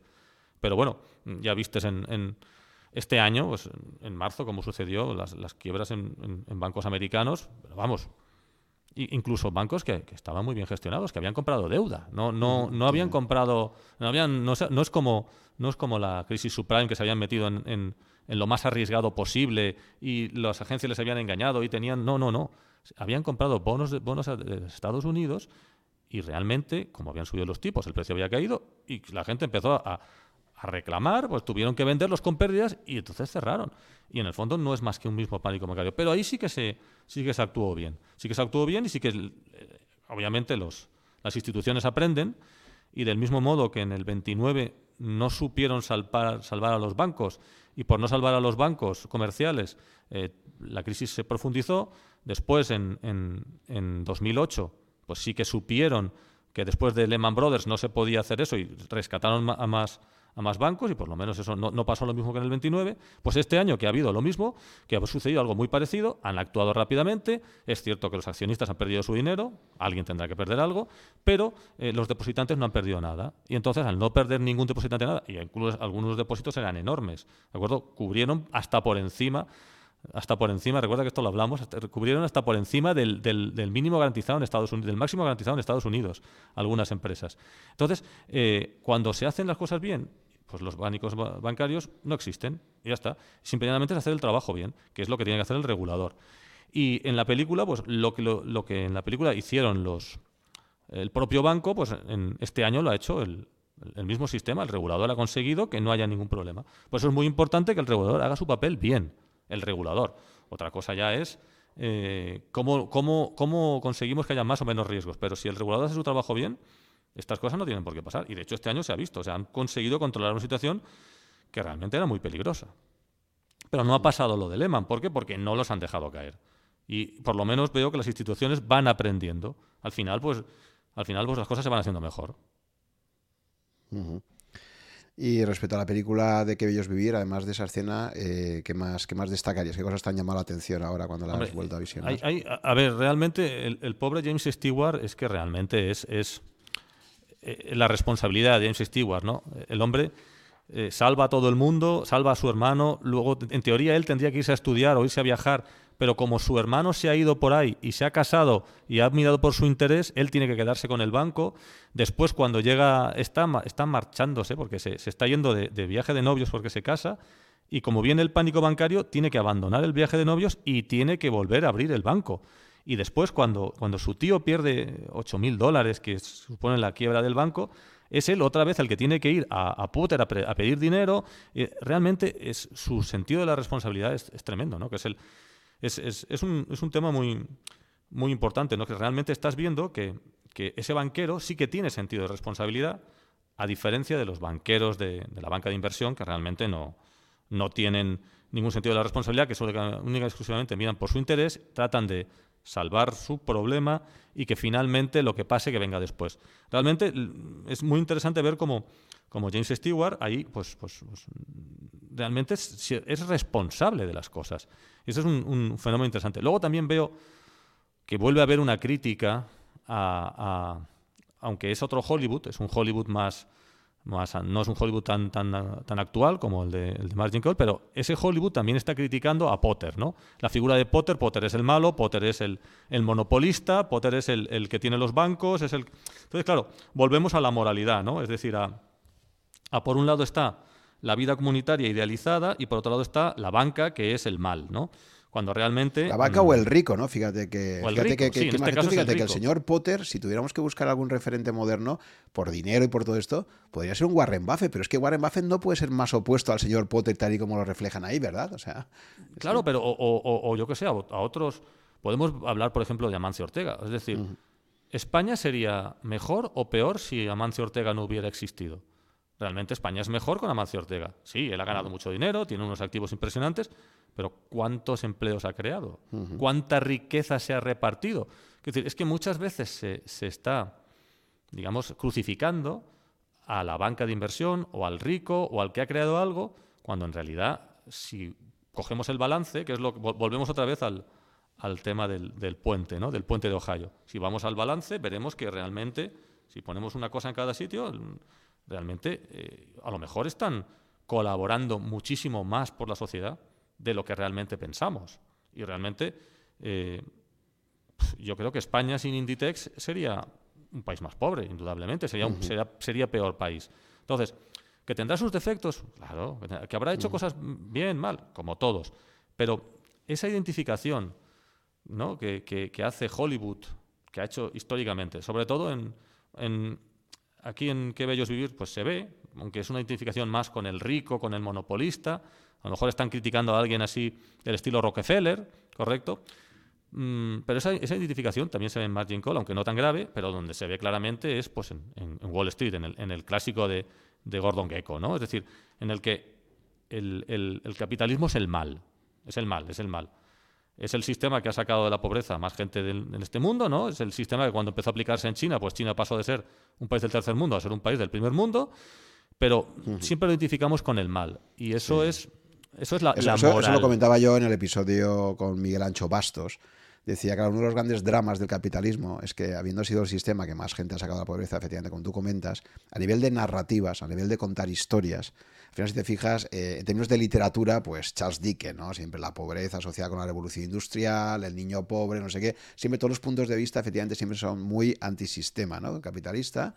Eh, y es porque toda la narrativa, o sea, el mundo del cine, el mundo de la literatura en general, siempre se centra mucho más en los perdedores que inevitablemente hay en cualquier cambio, en cualquier cosa que hagas en la vida siempre hay gente que gana y gente que pierde, pero aquí estadísticamente está claro que ha habido muchísima más gente que, la gente que ha perdido, pero efectivamente pues las narrativas, probablemente también porque nos gustan mucho, siempre se dice que las historias de los perdedores son más emocionales, son más... Eh, la realidad es que al final no hay una narrativa positiva del sistema capitalista, ¿no? Sí, pero yo es que... Eh, sobre todo lo que no es, objetiva, no es imparcial. Es decir, yo puedo entender que haya críticas, porque de hecho hay muchas críticas que hacerle a Lehman Brothers, por ejemplo, con su política de riesgos, que hicieron cosas mal, sin duda. Pero es que al final es otra vez el puente. Es decir, es que, ¿qué es eso de que no? Pero yo hice un puente y, así las personas tardaban tres horas menos y con ese vehículo pues, se ahorraba tanto combustible y entonces eh, ganaban tanto tiempo y puedo monetizarlo en tanto. Sí, sí. Pero sin un banco de inversión detrás, no habría habido puente. La, burbuja inmobiliaria, pues sí, se ha criticado mucho a, la banca en España porque, bien, hicieron esto, pero bueno, y todas esas personas, en, en, Margin Call también se dice, todas esas personas que no tenían vivienda, que gracias a que todo eso existió, se pudieron comprar una vivienda y tienen una vivienda hoy en día que al final la han pagado y que hoy viven en ella. Es decir, realmente eh, hay que ser justos a la hora de analizar las cosas. Y sí que es cierto que hay cosas que hay que criticar, porque cualquier sistema pues, tiene cosas que hay que mejorar, tiene cosas que están mal, pero no nos fijemos solo en las cosas que están mal. Eso, eso me pasa mucho en el trabajo, ¿no? Es decir, el 95% de, de las cosas se hacen bien. Y el 5% de las cosas son problemas, son incidencias, son problemas que generan ruido. Entonces, el 95% del tiempo nos lo pasamos resolviendo el 5% de incidencias, porque el 95% de cosas que salen bien, pues no se ven. Y lo peor de todo es que la percepción muchas veces de los clientes es única y exclusivamente fijarse en lo que ha generado ruido, en lo que ha generado problemas. Entonces, como solo vemos ese 5% que nos emplea realmente el 95% del tiempo y que además, como son los problemas, los recordamos de una forma distinta y perdemos la percepción de las cosas y nos quedamos solo con lo malo, al final acabamos pensando que todo es un desastre. Y no puede ser un desastre, porque si fuera un desastre, esa empresa habría cerrado. Entonces, ¿qué ocurre? Que aquí con el capitalismo pasa lo mismo. Es decir, yo creo que pasa algo parecido. Hay un porcentaje de cosas que están mal, y ese porcentaje de cosas salen mucho por la tele y se ven mucho y salen en la prensa, en, en los libros, en las películas. Y al final, ese, 90, ese 5% de cosas malas ocupan el 95% del tiempo y hacen que se genere una identificación del el sistema con el 95% del tiempo que le dedicamos. Pero le dedicamos el 95% porque las cosas que salen bien las damos por hechas y no le damos importancia. Ese mm. es el verdadero problema de Hollywood de la literatura y de, las noticias. De todos, por ejemplo, fíjate, sí, dos, dos aspectos a ser totalmente de acuerdo. Uno, fíjate, hasta los propios foros de Rankia, tú sabes que para ciertos foros, como por ejemplo el de compañías aseguradoras, ¿cuándo entra una persona a comentar algo relacionado con un seguro? Cuando se queja de, fíjate, esto no me lo han pagado, yo he pagado mi cuota religiosamente, pero al final la aseguradora no se ha hecho cargo de esto, y solamente entras a quejarte, ¿no?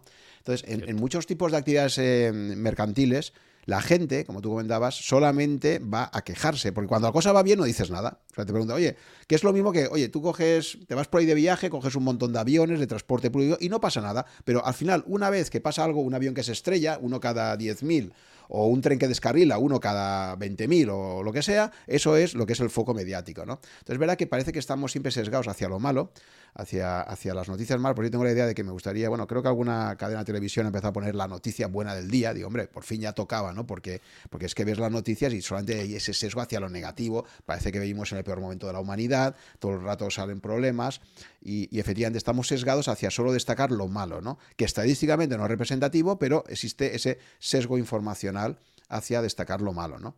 Y eso efectivamente nos acaba sesgando muchísimo la, realidad, ¿no?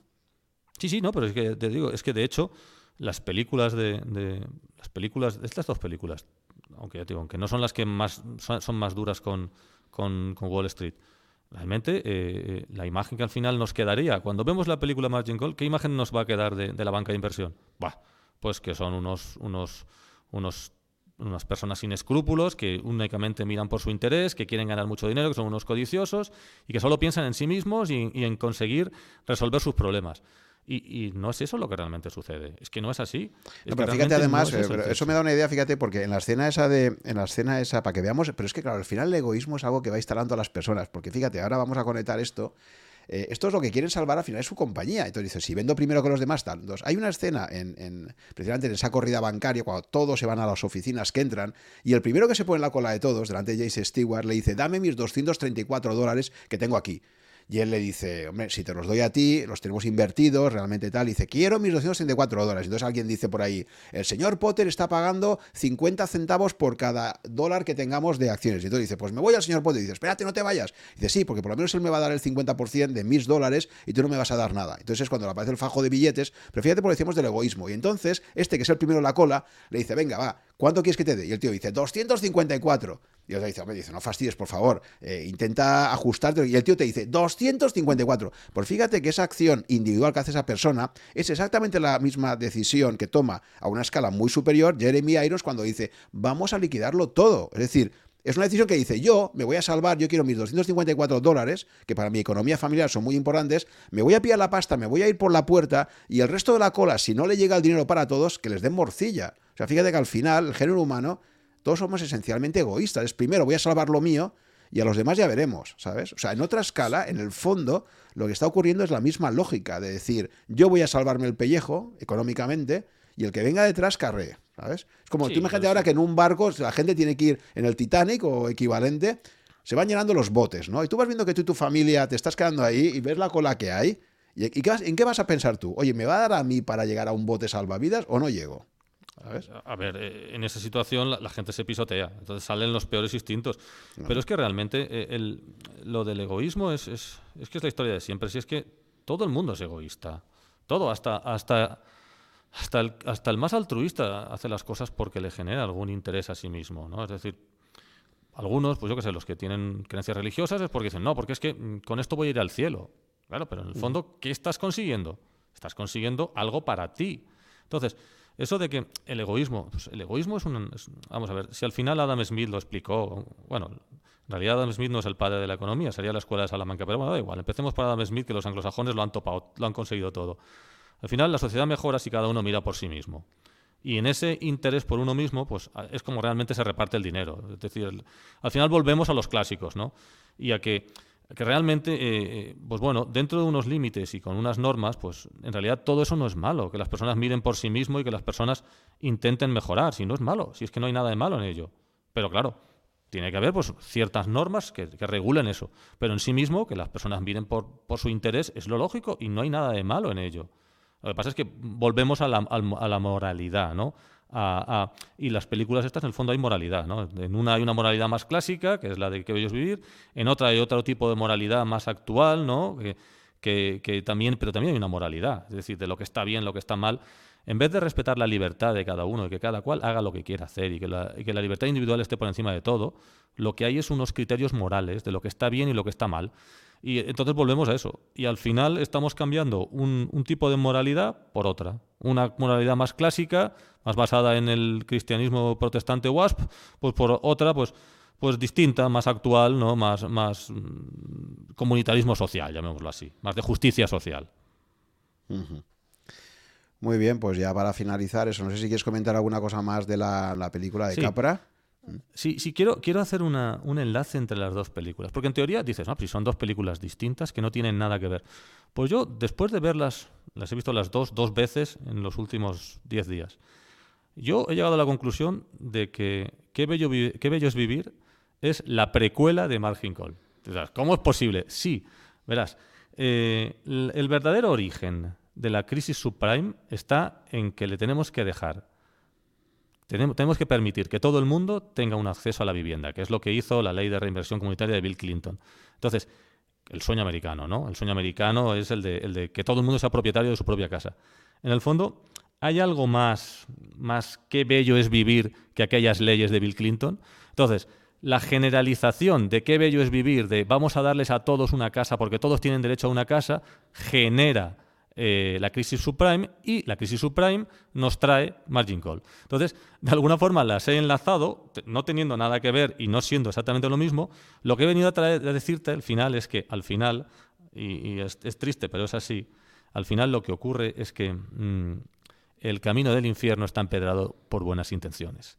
Entonces, al final, eh, el hecho de que de que tengamos una banca comunitaria que le dé a todos lo que sea y lo que haga falta y, si les rebajamos las condiciones para que puedan tener su casa, lo que nos trae es que después el sistema quiebre. Y después culpabilizamos a esos lobos, que en el fondo son lobos, de, actuar como lobos. Pero si no hubiera habido esa... Igual, igual de lobos que ese que quería sus 254 dólares, ¿no? exactamente, igual de lobos que el de los 254 euros. Igual. Solo que en el fondo, si los lobos son lobos, al final lo importante es que el regulador los encauce. Es como lo de lo del, perro, lo del perro pastor y las ovejas. Hay un perro pastor que es agresivo y lleva las ovejas y, hace y cumple su función. El banco de inversiones es esa oveja. El problema está en que se acerca un caminante, eso ha pasado en España tristemente, un caminante se pasó por allí, el, perro pastor saltó y mató al caminante. Eh, y sería la banca de inversión que podría matar a alguien, ¿no? que es lo que pasó con los CDOs y con todo esto. Pero aquí la clave es que haya vallas. Es decir, si hay vallas y cada persona o cada ente cumple su función, la cosa funciona. Y para ello es importante que el regulador cumpla su función. Entonces, el lobo o el perro que, eh, digamos, pastorea las ovejas no es peligroso, sino que cumple su función si hay una valla que lo separa del caminante. Pues eso es lo que tiene que suceder para que todas estas crisis no se den. Y ese sería el enlace entre Qué bello es vivir y Margin Call. O al que yo le veo. Muy bien, pues, pues muy bonito ese, final que lo has visto. ¿no? Es que al final, cuando empiezas a, ver, a ver eh, películas relacionadas, pues igual que la literatura y todo, al final hay, estableces conexiones inevitables, ¿no? Claro, pues, nada, oye, hmm, os, animamos a, ver estas dos películas. Seguro que la de Que Bellos Vivir, prácticamente yo creo que todo el mundo la habrá visto ya alguna vez en unas navidades, porque es el clásico navideño por antonomasia. Y esta de Margin Call es verdad que está más difícil de conseguir. Además, ahora creo que en las principales plataformas de streaming no está disponible.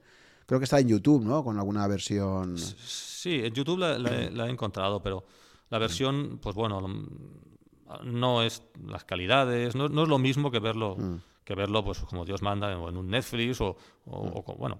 Pero bueno, que, se, puede Blu-ray y tal, ¿no? Claro, es mucho mejor, pero se puede obtener, quiero decir, se puede encontrar perfectamente, las películas se pueden encontrar, y eh, otra cosa es que lo que encontremos sea el ideal o lo que buscamos, pero se pueden ver y aunque a lo mejor no sean las mejores condiciones, sí que puedes eh, encontrar el, mensaje, ¿no? Que es lo importante, ¿no? Escoger el mensaje de la película, que hay que explicarlo, y por eso ya te digo, no es tan sencilla como otras, pero que al final, una vez cogido, es muy interesante. Yo creo que es muy, muy recomendable. Que ambas películas son muy, muy recomendables. Muy bien, pues nada, ya nos comentaréis si, si este tipo de episodio donde destripamos películas os interesa. Y si es así, pues, pues habrá más episodios de este tipo. Así que nada, muchas gracias Nacho por tus aportaciones, observaciones siempre agudas, por estar ahí siempre colaborando con Rankia, con tu blog, que cada semana nos trae siempre un tema nuevo. Gracias por estar aquí y hasta una próxima ocasión.